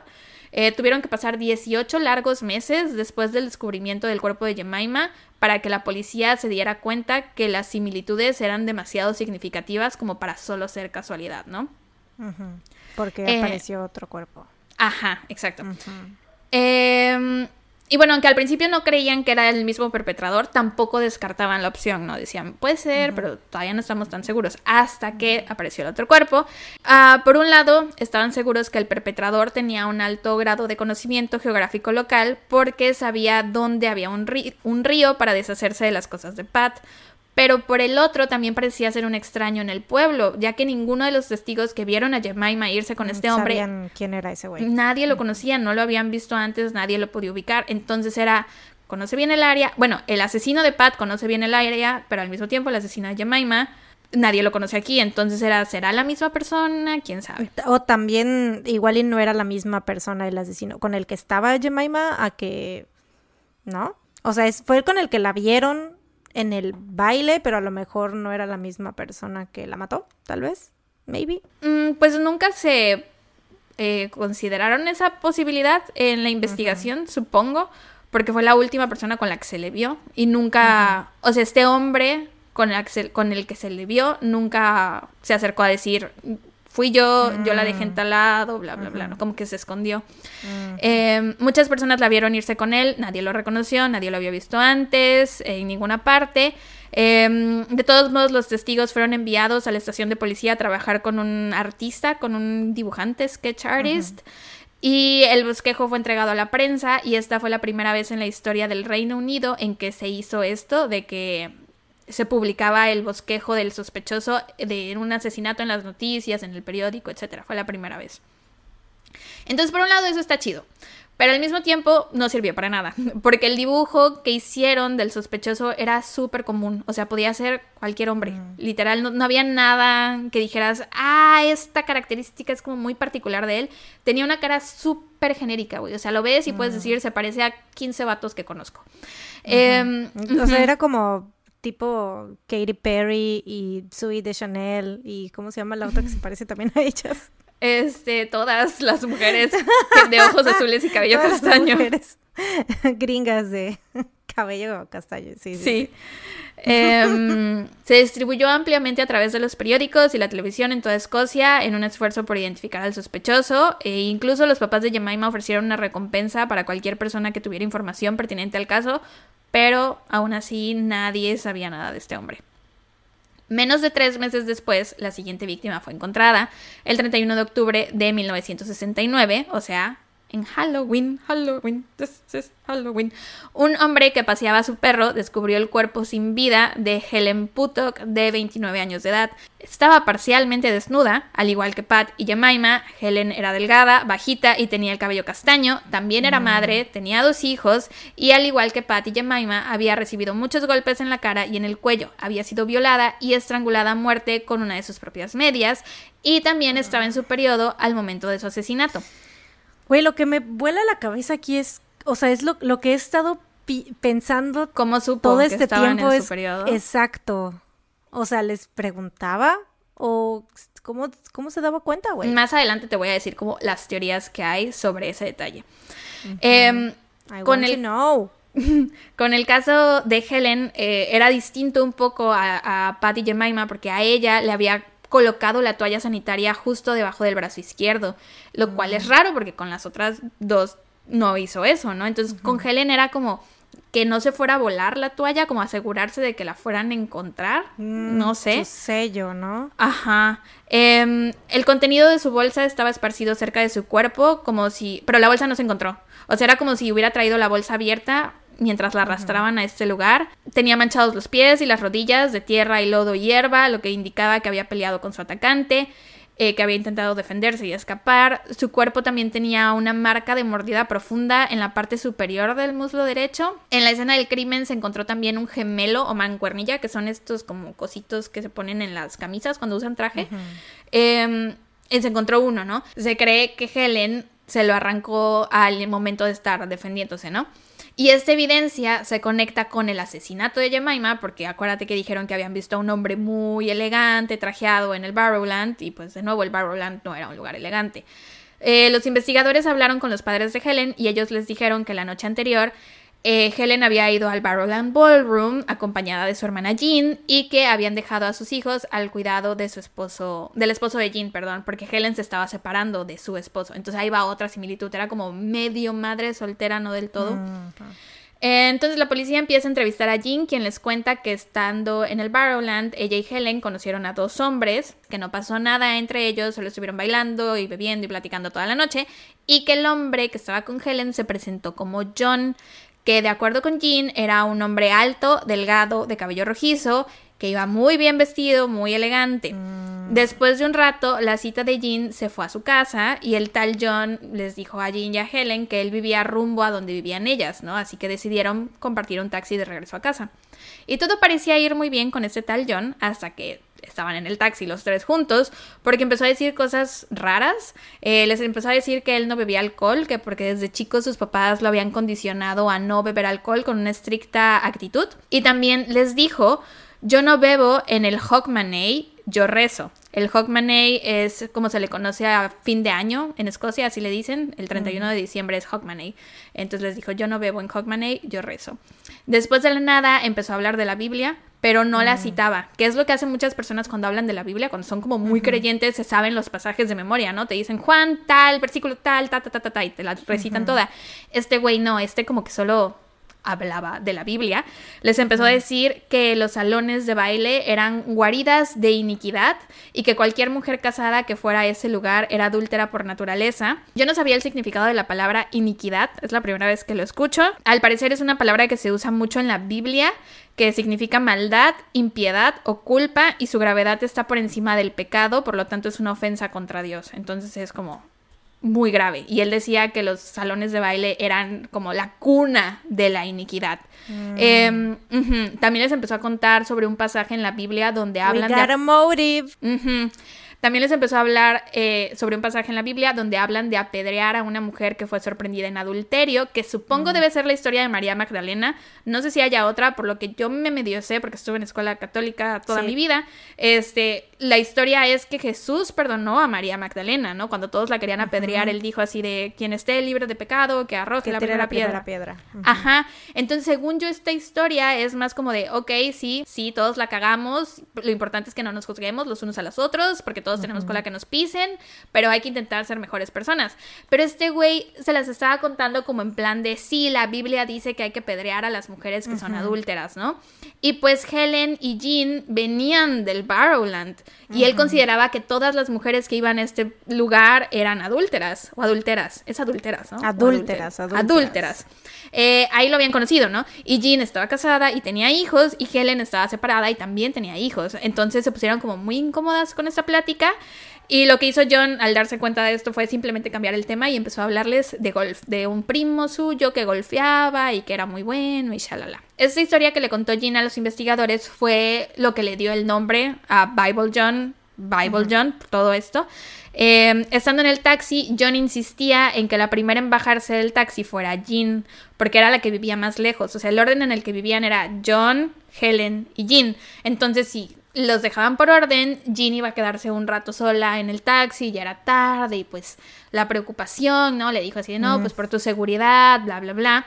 Y pues, o sea, es una una explicación tan lógica que si alguien me ofreciera así, no, te vamos a dejar a ti primero, yo diría, claro que sí, pásenme a dejar a mí primero.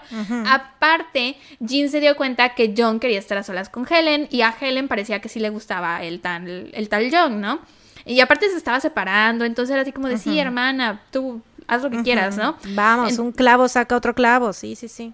Exacto, entonces accedió y fue la primera en bajarse del taxi. También le dijo a los investigadores que recordaba que el apellido del tal John era algo como Templeton o Sempleton o Emerson o algo por el estilo. Y que había notado que al hablar en el lado derecho de la boca se veía que tenía un diente encimado, como un diente chueco.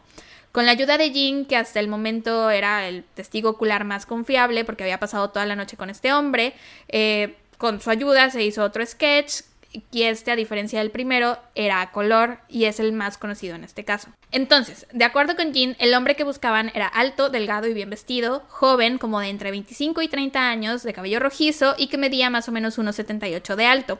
Hablaba muy bien, era muy educado, empezaba a hablar sobre la Biblia de la nada, eh, porque, y que aparte había dicho que no era ni católico ni protestante, eh, y que llevaba puesto un traje café de la marca Reed Taylor y que fumaba cigarros en Basin. El 31 de octubre, aproximadamente a las 2 de la mañana, un hombre que coincidía con la descripción dada por Jean y con el sketch que se hizo fue visto por última vez por un conductor de autobús de servicio nocturno. Supuestamente este hombre se encontraba todo desaliñado, con manchas de barro en su chaqueta y una marca roja en su mejilla justo debajo del ojo como si le hubieran dado un golpe.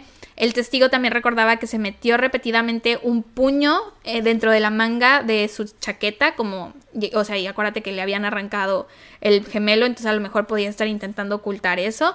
Em, este individuo fue visto por última vez caminando hacia el ferry para cruzar el río Clyde hacia el lado sur de la ciudad y nunca más se supo nada de él, nunca nadie lo volvió a ver, no se sabe si él era Bible John o si era otra persona, que de casualidad esa noche también alguien le rompió algo en su ropa y lo golpeó y bueno, no lo golpeó, sino que tuvo un altercado con alguien y que estaba manchado de lodo por todas partes, ¿no?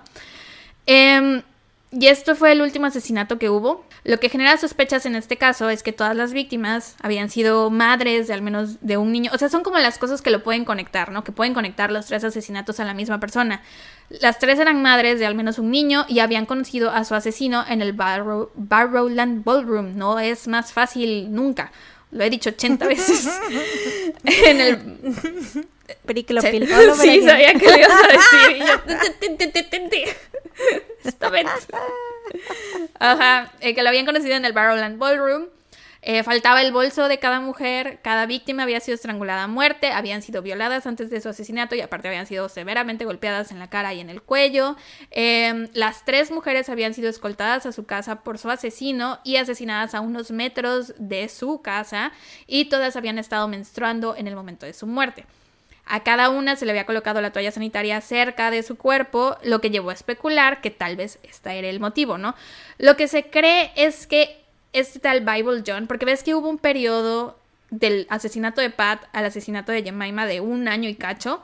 Lo que se cree es que Bible John iba al Barrowland Ballroom a ligar y después de, estar ahí en el Barrowland Ballroom, se iba con estas mujeres, pasaba la noche con ellas. Y ese periodo que hubo de un año y cacho entre Pat y Jemima fue porque no le había tocado encontrarse con una mujer que a la hora de mm. salir del, del salón de baile le dijera no puedo porque estoy en mis días, ¿no? Entonces mm. se cree que esa es la la razón por la que las mataba, que a lo mejor se las ligaba y pasaba toda la noche como intentando encantarlas y ya cuando estaba como listo para tener sexo con ellas, ellas le decían no puedo y esto lo enfurecía y las mataba. Mm. Y mientras lo digo y mientras lo escribía, yo decía, es que suena tan pendejo que solo porque te digan que no quieren tener sexo contigo te maten. Pero, Pero sabemos, neta, pinches hombres. Este, entonces por eso, esa es la explicación que hay. O sea, pinche Richard mató a su esposa nada más por no quererle dar el divorcio, güey. Este pendejo nada más porque le dijeron, güey, ¿sabes qué? No quiero tener sexo contigo o no puedo en este momento, güey. O sea, que chingan a su madre, güey. Exactamente. A, su padre. A su cola, a la cola de su padre. Entonces... Que a su cola, abajo el patriarcado. Entonces, esa es una teoría que hay, de que por eso, porque también es raro que haya como esta, este año y medio entre los dos, pero puede ser que durante ese año y medio no se haya encontrado con ninguna mujer que le dijera no puedo porque estoy en mis días, ¿no? Puede ser que a lo mejor durante ese año y medio logró exitosamente tener sexo con todas las mujeres que quería. Este, otra teoría que hay es que a lo mejor estando bailando con ellas, porque en aquel entonces no eran las toallas sanitarias como son ahorita, sino que se sostenían con una especie de, de calzón o de ligadura que era como más gruesa. Entonces que a lo mejor al bailar con ellas sentía que traían puesta esa esa liga o esa cosa con la que se sostenían sus toallas y que tal vez así la seleccionaban, ¿no? Pero quién sabe, esas son las teorías que hay. El superintendente detective Joe Berry pidió al público que estudiara de cerca el dibujo compuesto en caso de que se, se pareciera a alguien que conociera a la gente. Se mostró el dibujo a más de 450 peluqueros en Glasgow y sus alrededores también a dentistas para que examinaran sus registros y pudieran determinar si tenían a alguien que tenía como el diente encimado que se pareciera al hombre del dibujo, pero nada. Pero claramente ese hombre no iba al dentista, güey. Se asignaron más de 100 detectives para trabajar a tiempo completo en su caso, se tomaron 50.000 declaraciones de testigos en investigaciones posteriores de puerta en puerta, se interrogaron a más de 5.000 posibles sospechosos en el primer año de la investigación y Jean, la hermana de Helen, tuvo que asistir a más de 300 formaciones policiales o desfiles de identidad, que es cuando los ponen todos en la línea y es así, ¿es este alguno de los hombres que viste? Y ninguno era, güey. Entonces, la verdad es que sí, siento que sí le echaron ganas, güey. La verdad, eh, entrevistaron a un chingo de gente. Con lo que tenían. Sí, hicieron lo más que pudieron. Ante el temor de que el perpetrador volviera a atacar, un equipo de 16 detectives recibió instrucciones de mezclarse con bailarines en todos los salones de baile de Glasgow especialmente en el Barrowland los jueves y sábados por la noche, que eran las noches en que tenían sus eventos para 25 y más. Qué chido. que siento que eso debe haber sido como una parte chida de su trabajo, ¿no? Así como de que, güey, estás en el caso del, del Bible John, no mames, qué envidia, todos los jueves Tengo puedes que ir, al, antro. O sea, es parte de mi trabajo, güey, tengo que ir al antro. Tengo mm. que, no me queda de otra, no es que yo quiera. Pues, no me puedo quedar en mi casa, o sea, tengo que ir al antro, perdón. Tengo que ir a ligar. Una sugar mommy, tengo que ir a conseguir una abuelita. No, andaban buscando a Bible John. Qué poca que dijeran grab a Granny Night. Siento que suena tan horrible. ¿Por qué no decían grab a Sugar Baby? Night. O a Sugar Mama. o a Cougar, ajá. O sea, como que Granny. Grab a Granny, ya sé. Em, ajá, entonces los mandaron a, a, los salones de baile, especialmente al Barrowland, jueves y sábados, que eran las noches de 25 más, donde se presumía que cada víctima había conocido a su asesino. A pesar de la extensa persecución, no surgieron más novedades y la investigación de los tres asesinatos se enfrió gradualmente y muchas personas asignadas al caso creían que o el perpetrador había muerto o había sido encarcelado por un delito no relacionado o que los oficiales superiores de la policía sí conocían su identidad real, pero que no habían podido probar que él había cometido los crímenes, o sea, como que no tenían suficiente evidencia en su contra. Otros especularon que simplemente se había mudado de distrito, que se había ido de Glasgow. Esta posibilidad llevó a la policía a distribuir múltiples copias del dibujo compuesto en todas las bases del ejército, la marina y la Fuerza Aérea Británicas en el Reino Unido, Europa, Oriente Medio y en el lejano Oriente. Esta posible línea de investigación no les dio ninguna pista significativa. Ahora, hablemos de los sospechosos. Les Brown, que era un ex, inspector jefe detective, habló con los investigadores actuales y les dijo que él creía que la policía había arrestado al asesino en aquel entonces, pero que lo habían dejado ir. Según Les Brown, este hombre fue arrestado en 1969 por haber discutido con una joven mujer en el Barrowland Ballroom. Tenía gran parecido con el sketch y le proporcionó un nombre y dirección falsos a la policía, pero no tenía ningún diente encimado, entonces lo dejaron ir, porque esa era como la señal que Jean había dicho que era como muy significativa. La, característica, o sea, la única característica que tenía en su fea cara, ¿no? Sí, sí. Eh, poco tiempo después, este hombre fue arrestado de nuevo, de nuevo afuera del Barrowland Ballroom. Eh, había necesitado. ¿El mismo? El mismo. Había necesitado Pero bueno, igual, ¿qué tal que sí fue al dentista, güey? ¿Y se sacó el diente? ¿Y se, se lo cambió? Sí, güey, igual, ¿qué tal? Pues quién sabe. Había necesitado. había necesitado varios puntos de sutura en la cabeza después de un altercado. Y en el momento del incidente, este individuo también dio un nombre falso al personal médico. De nuevo, ¿por qué? Y les dijo Pero es que, también estoy pensando que ellos dos, o sea, que era normal que en el ballroom dijeran, dieran nombres falsos porque según ese era el chiste de lo de la identidad secreta, ¿no? Pero aquí ya estaba en el hospital. Por eso, pero aún así, o sea, yo creo que, pues, si decía que venía de ahí, o sea, es como, por eso querían, por eso la primera víctima mintió sobre dónde había, o sea, dónde, a dónde iba a estar y así, entonces como que no querían, supongo, ¿no? O sea, porque si se sabía que habían estado en el, en el ballroom, iban a saber que eran infieles, ¿no? Supongo. Bueno, no sabemos si este hombre era casado o no, a lo mejor no, a lo mejor era soltero, pero aparte, dio de nombre John, dijo que se llamaba John White y sí, John mm. es un nombre muy común, pero ¿cuáles son las probabilidades de que el asesino diera el nombre John y este hombre también dijera que se llamaba John? Em, hay un poco de evidencia circunstancial en su contra, pero no tenían nada sólido, así que simplemente lo dejaron ir, aunque era el mejor sospechoso que tenían en ese momento y era hasta la fecha muchos de las personas que trabajaron en el caso creen que él fue el asesino. El siguiente sospechoso no llegó hasta casi 30 años más tarde, en 1996. Era un hombre llamado John Irvine McInnes y ya estaba muerto. Durante la época de los asesinatos en 1969, él tenía 30 años de edad y la gente, toda la gente del pueblo sospechaba que había sido él el culpable. 11 años más tarde, en 1980, cuando él tenía 41 años, se suicidó cortándose la arteria broquial en la parte superior del brazo en 1996, la policía exhumó su cuerpo y tomaron muestras de ADN para compararlas con las muestras de semen que tenían eh, guardadas de las escenas del crimen. Y los resultados fueron inconclusos, pero esto no quiere decir que no haya sido él, sino que pues tenía tanto tiempo que habían sido los asesinatos y como no sabían realmente que algún día iban a poder usarla, la muestra de semen, perdón, este, pues a lo mejor no la resguardaron del todo bien. Ahora, el siguiente sospechoso es el que casi todo el mundo cree que cometió estos tres asesinatos. Y de hecho, aunque este caso sigue técnicamente sin resolver, leí una entrevista que se hizo al superintendente detective Joe Berry y le dijeron así de, bueno, ¿y cree que algún día se resuelve este caso o piensa que será un caso frío por el resto de la eternidad? Y el superintendente se molestó porque para él el caso está resuelto, para él esta persona de la que te voy a hablar es el culpable y esa persona es Peter Tobin. Peter Tobin es un asesino serial por su propia cuenta, aún deslindándolo de Bible John. No quiero hablarles tanto de él ni entrar tanto en detalles porque me imagino que lo vamos a cubrir más adelante, a lo mejor lo cubro en la siguiente semana para que digan, ah, para que como que estén conectados. Em, varios criminólogos e investigadores han sugerido que él es Bible John.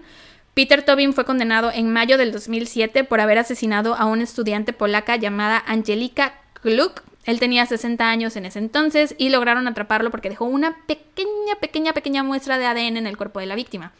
La policía consideraba que había hecho muy buen trabajo en este asesinato, por así decirlo, y tenía 60 años, entonces les hacía muy raro para que un asesino empezara su carrera de asesino a esa edad.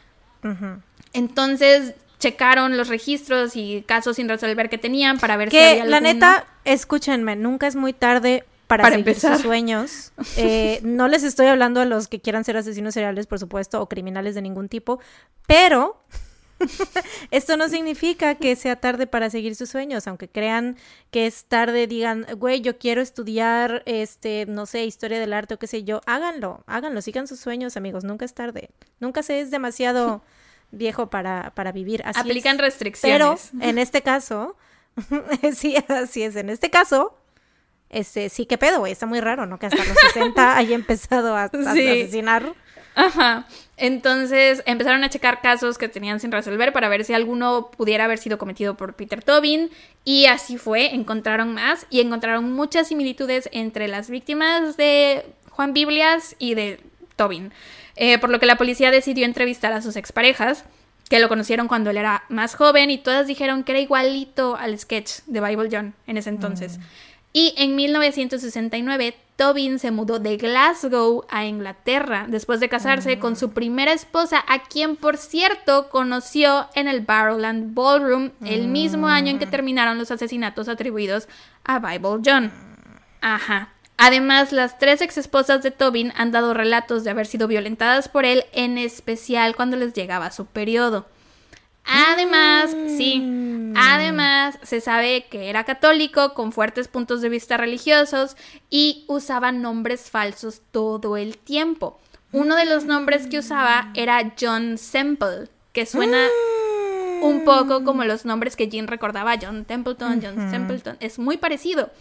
Eh, también una mujer dijo que fue, o sea, cuando ya la policía empezó a, a, como decir, bueno, a lo mejor este hombre es, empezaron como a sacar notas en el periódico, no sé, este, y una mujer se acercó a decir a la policía que en 1968 ella había sido violada por Peter Tobin después de haberlo conocido en el Barrowland Ballroom, poco después del primero de los asesinatos que se sabe que conoció Bible John.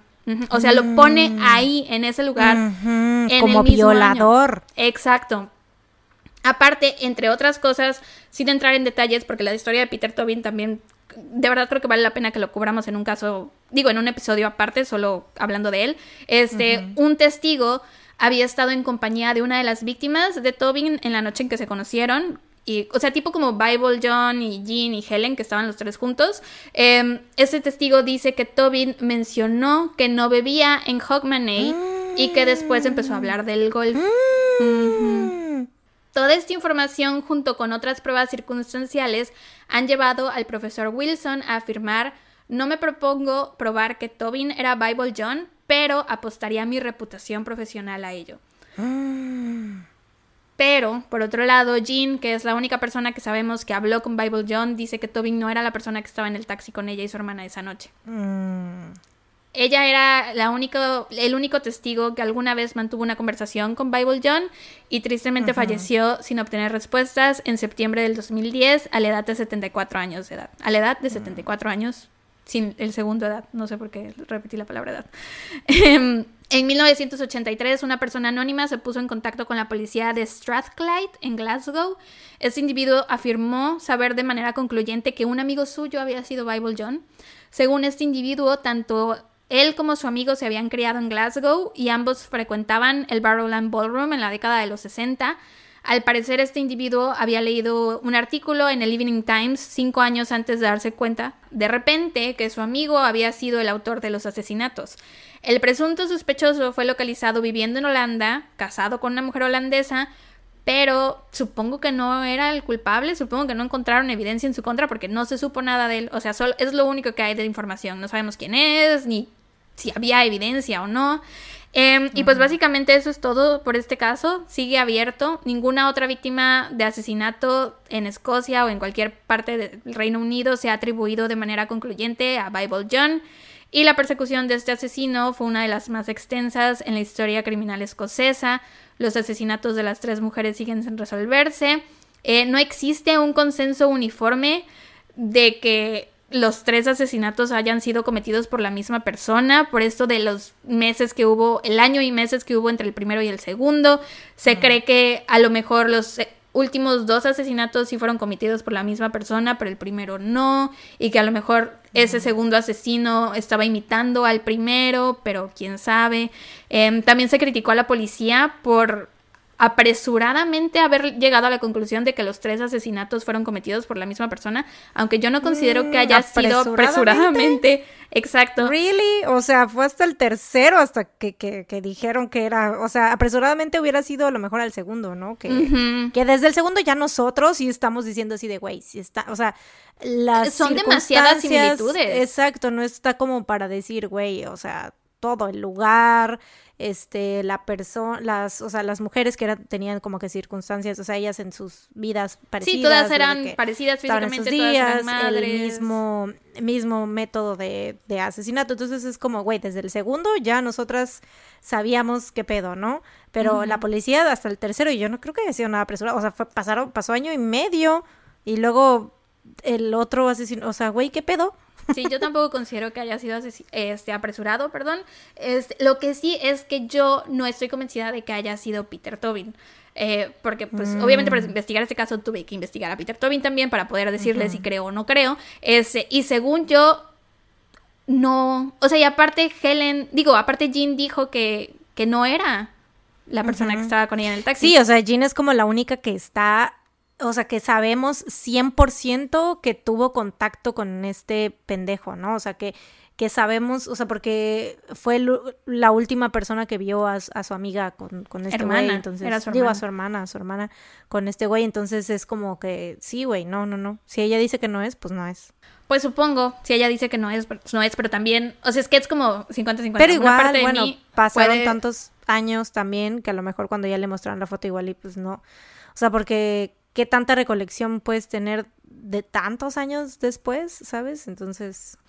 Y aparte, pues sí hay similitudes entre Peter Tobin y Bible John, pero al mismo tiempo hay cosas que no se, o sea, no se parecen. Pero el hecho de que haya estado en el Barrowland Ballroom en los años de los asesinatos. Yo sí estoy como, un poquito más inclinada hacia que, sí, fue el güey. Pero quién sabe, porque o sea, es que no sé, güey, siento que son como que muchas cosas que sí están en su, o sea, eso de que hablara del golf después de hablar de, o sea, que, ¿cuáles son las probabilidades de eso, güey? ¿Quién habla de golf?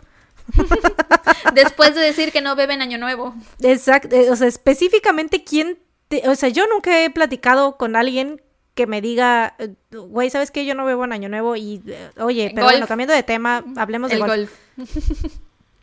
¿Eh? o sea, en lo personal, Nunca he conocido a nadie así y no creo que, sea como que coincidencia, güey, o sea, que hayan dos personas que tengan ese exactamente esa plática. Y que uno de los nombres que usara fuera tan similar al nombre que, Gina había dado a la policía. Entonces, eh, les digo, más adelante, no sé si en el siguiente episodio o en episodios dentro del futuro cubriré el caso de Peter Tobin para que a lo mejor, o sea, si a lo mejor es mucho, mucho más adelante para que digan, ¿se acuerdan de este caso? no sé. Pero sí, creo que vale la pena que, que, escuchen ese caso porque también está como horrible. Peter Tobin es una basura de persona. Pero bueno, eso fue todo. Mis fuentes fueron Wikipedia, el episodio 174 del podcast Morbid, el artículo The Mystery of Bible John, Scotland's Zodiac Killer, de la página vice.com y el video de este caso en el canal de Eleanor Neal en YouTube. Y eso fue todo por Juan Biblias. Eleanor Neal. This case is about. Okay, here's here's another true crime solved case. sí me salió bien el acento, ya, ya soy fan de Eleanor Neal. No, no te salió bien, nunca te bien. Que es, dice que es, dice que es. O sea, déjame creer, en mi fantasía yo, yo soy la más profesional haciendo acentos. Ya sé que no, y ya sé que todos nuestros eh, escuchas de España me odian, pero todos, todos, todos me odian. Y específicamente los de España. Eh, sí, los de España, los de España me O sea, estoy hablando de todos los de España, no, no de todos en general, sino de que todos los que nos escuchan de por eso. me odian. Eh, pero según yo sí dice case siempre, así como que another true crime solved case. Sí. ¿Ya vamos a hablar de Butter otra vez o qué? Dato feliz, obvia, pinches mente, Butter es nuestro dato feliz. Vaya, no sé, si no lo veían venir...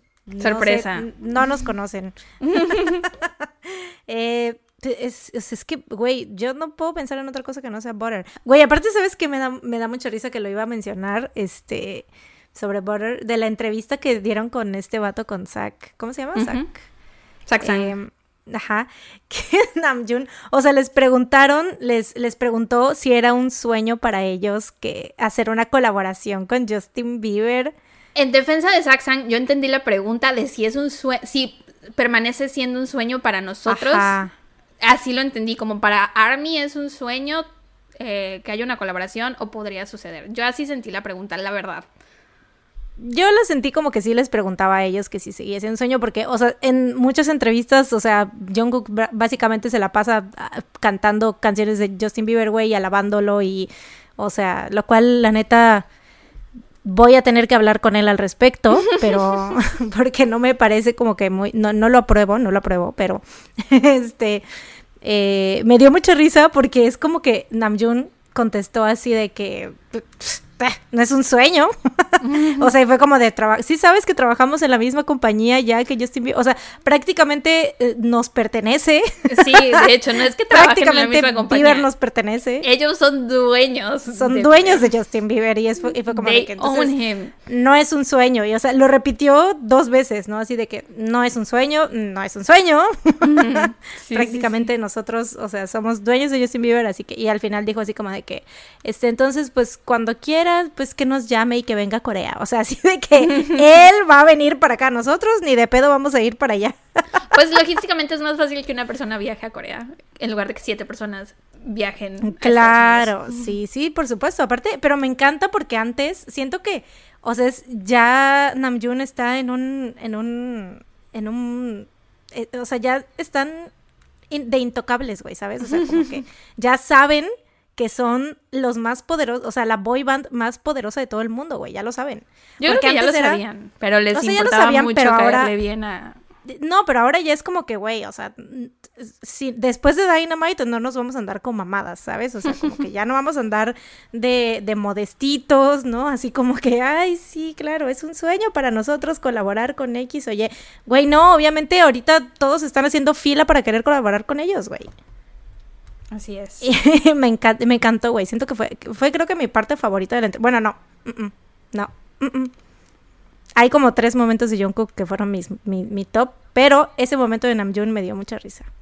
Pues dato feliz es Butter.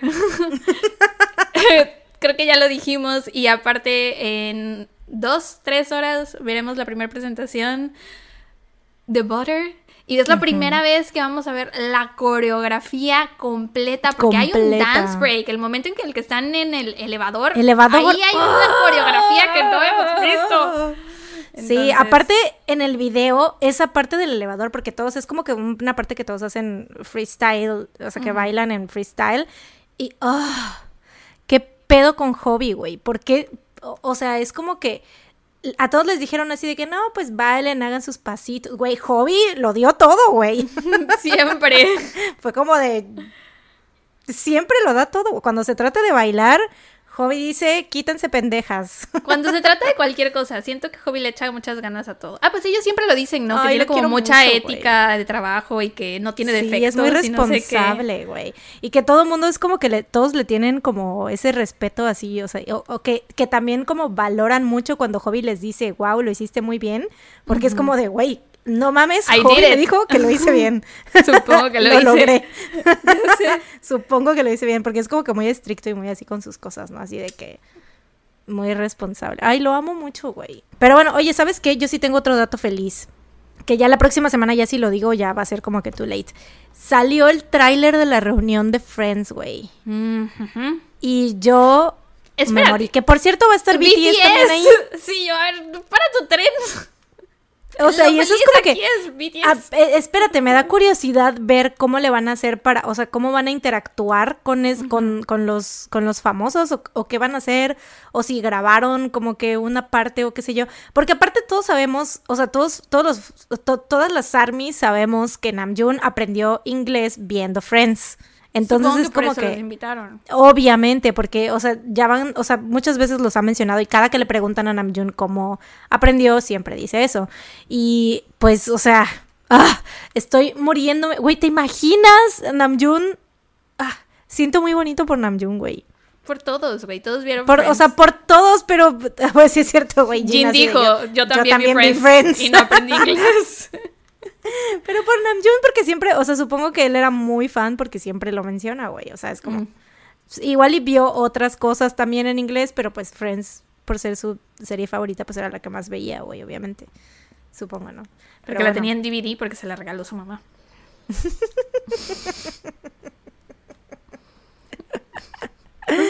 Sí.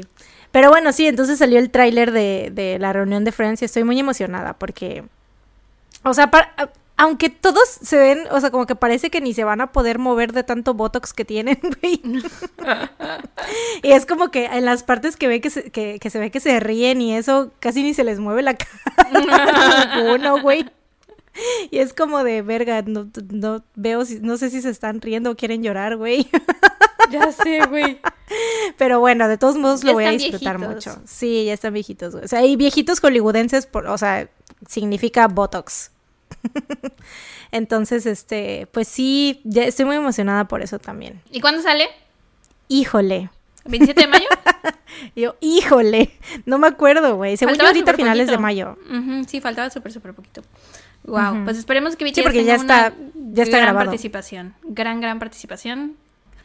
Esperemos y que nos encante. bueno, ya. Eso ha sido todo por este episodio díganos si ustedes también son ARMY, si ustedes también su dato feliz de esta semana es Butter. Y si tienen otro dato feliz, pueden ponerlo también en los comentarios de la página de Instagram. La página de Instagram. En los comentarios de la foto en Instagram. Este, sí, y oigan, recuerden que pueden, si nos quieren apoyar, pueden unirse a nuestro Patreon. Subimos contenido extra todos los meses. Ya el, mejor el próximo episodio le hacemos buena promo a Patreon porque este episodio fue Butter.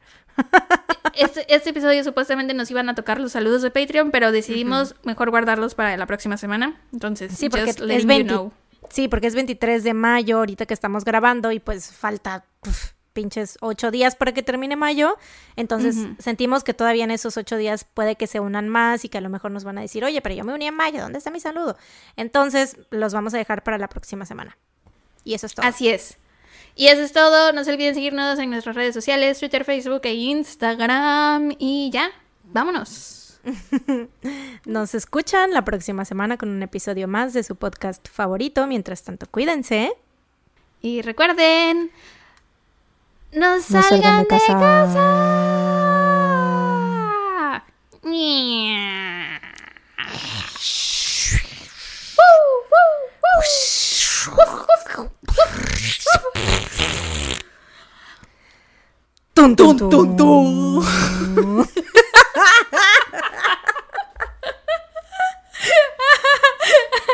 ¡Bye! ¡Qué horribles, güey! Las peores. ¡Bye! Bye. Get it, let it,